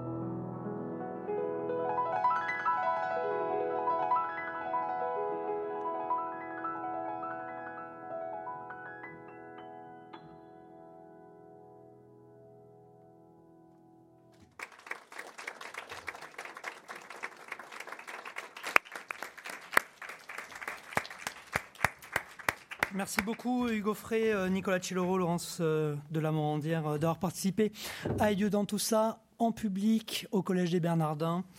Hugo Frey, vous êtes auteur, compositeur, interprète. Nous avons entendu Le Petit Âne Gris, je pourrais citer Adieu le monsieur le professeur. Debout les gars, moi j'aime bien aussi, c'est une bonne chanson de motivation. Debout. Adieu le professeur, c'est important hein, dans ma vie aussi, dans ma carrière. Oui. C'est écrit en mai 68 quand même. Au moment où tout le monde crachait à la figure des professeurs, euh, c'était de bon ton de, de, contester l'autorité des, des, maîtres. Moi, j'ai au contraire voulu les remercier alors que j'ai beaucoup souffert à l'école. Je peux rappeler euh, un de vos derniers albums, euh, dernier album, pardon, Troubadour Since 1948, je ne sais pas le dire en anglais. On va le dire en français comme ça. Et l'essentiel des enregistrements originaux, hein, 1957, 2007, coffret de 10 CD. Oh, il y en a plein. vous n'êtes pas au courant. Il existe, hein, je vous assure. c'est un recueil de, tout, de, vos, de toutes vos chansons euh, en coffret de 10 CD. Je peux citer aussi une très jolie autobiographie, Hugo Frey, Droit dans mes Santiago. C'est aux éditions. Introuvable, introuvable. Didier Carpentier. Ah bah moi je l'ai dans mon cartable. alors je suis un privilégié alors. D'accord. non mais parce que je l'ai moi. D'accord. endroits comme ça, on, ne les trouve plus. Donc peut-être dans les en. Mais hein. elle est pas mal, oui. C'est un truc. Euh, oui. Oh, sinon je l'aurais pas dit. Hein. la famille. Vraiment. Avec des belles photos et il y, a matière à réflexion. Alors là en ce moment là, je suis en train d'écrire une, vraie Le tome 2 ah, ah, Pas pareil. Complémentaire. D'accord. Euh, avant de partir là, en tournée pour l'année prochaine, là c'est juste j'ai deux mois de tranquillité pour écrire. D'accord. Merci beaucoup encore une fois Hugo Frey. Merci, à, Nicolas. Nicolas Celloro, pianiste et compositeur. Bach, Debussy, Rachmaninoff et vos propres euh, compositions. Je peux citer votre album œuvre pour piano composé et joué par vous-même, Nicolas Celloro. Trois, trois préludes, je ne vais pas y ah, arriver. non, mais Opus que... Bon, allez-y, Nicolas. Non, mais, mais, indépendamment, parce que sinon c'est un peu fastidieux de redire toutes les, choses. Non, mais, vous savez, nos auditeurs euh, nous ont entendus la semaine dernière. Du reste, il y, a aussi pas mal de, de CD en, concert lecture aussi avec euh, Michael, Michael Lonsdal. On peut retrouver ça sur votre site aussi, citez votre site, Nicolas. Bah, S'il est réactualisé, éventuellement. D'accord. Merci beaucoup, Nicolas Celloro. Merci, Laurence Bénézide de la Morandière. Moi, j'aime bien le dire comme ça. Vous êtes soprano, vous êtes à l'origine de l'ensemble Jubiléo, qui est une formation composée d'un chœur de musiciens et de comédiens. On a recité Michael Lonsdal, il y a aussi Brigitte Fossé qui vous rejoignent. D'autres. vous voulez nous en dire un, petit mot avant de, clôturer sur l'ensemble Jubiléo Écoutez, euh, l'ensemble près du micro. L'ensemble Jubiléo, je n'en suis qu'une toute petite part. Euh, c'est une grande équipe. On est maintenant une centaine. Euh, c'est un groupe d'artistes qui se réunissent pour organiser donc des concerts dans leur dimension spirituelle. Alors, on a la chance de voir régulièrement Hugues à nos concerts, donc on se. Oui, parce que ma, fille Marie. Hugo Frey. Pardon. Marie fait partie de la, chorale. grâce à elle, je peux assister à des concerts magnifiques. Voilà, en tout cas, euh, Hugues est souvent avec nous et, et d'ailleurs, on envisage de le préempter très vite pour, euh, pour la suite de nos aventures. Euh, quand je vois la façon dont il s'exprime et tout ce qu'il nous a apporté ce soir, Hugues, merci beaucoup. Et puis, donc, Jubiléo, c'est une aventure aussi qui, qui réunit des, des, des musiciens et des lecteurs qui portent le projet dans, dans le lien qu'il y a entre la parole et la musique. Donc nous avons fait un programme autour de la Passion selon Saint Jean, où Michael Lonsdal a lu l'évangile de Jean et qui était inséré dans la musique de Jean-Sébastien Bach à la place des récitatifs de ténor qui sont généralement chantés en allemand, mais ce qui permettait à tout le monde de suivre comme l'aurait souhaité Bach au temps de Bach. Nous avons l'année dernière aussi fait un programme autour de la création de Haydn, où nous avons repris, au lieu des récitatifs en allemand, le texte de la Genèse que nous avons remis dans son contexte. Et puis, nous avons un programme là pour Noël, qui est un programme autour du Cantique des Cantiques que nous allons donner ici au Bernardin, certes, mais il n'y a plus de place, donc je ne peux pas trop vous en parler. Mais par contre, à, l'église Saint-François de Sales, dans le 17e, le 8 et 9 euh, janvier, où nous allons pouvoir, nous mêlons la musique de Vivaldi, le Magnificat de Vivaldi et ce cantique des cantiques qui est superbement lu à deux voix par Michael Lonsdal et Brigitte Fossé.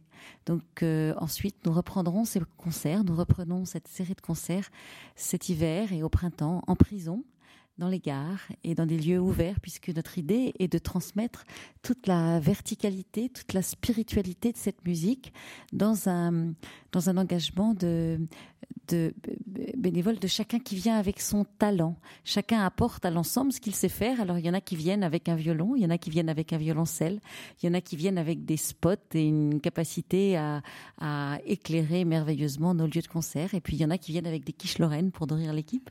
C'est une aventure formidable euh, qui se développe d'année en année. On était 12 au début, on était 25 la deuxième année, 50 l'année dernière, on est 100 cette année. Et, c'est merveilleux de, porter tous ensemble ce projet. Et Radio Notre-Dame est un partenaire et les Bernardins maintenant sont des partenaires euh, merveilleux qui nous ont soutenus dans cet effort pour aller porter plus loin ce, témoignage de foi et de spiritualité.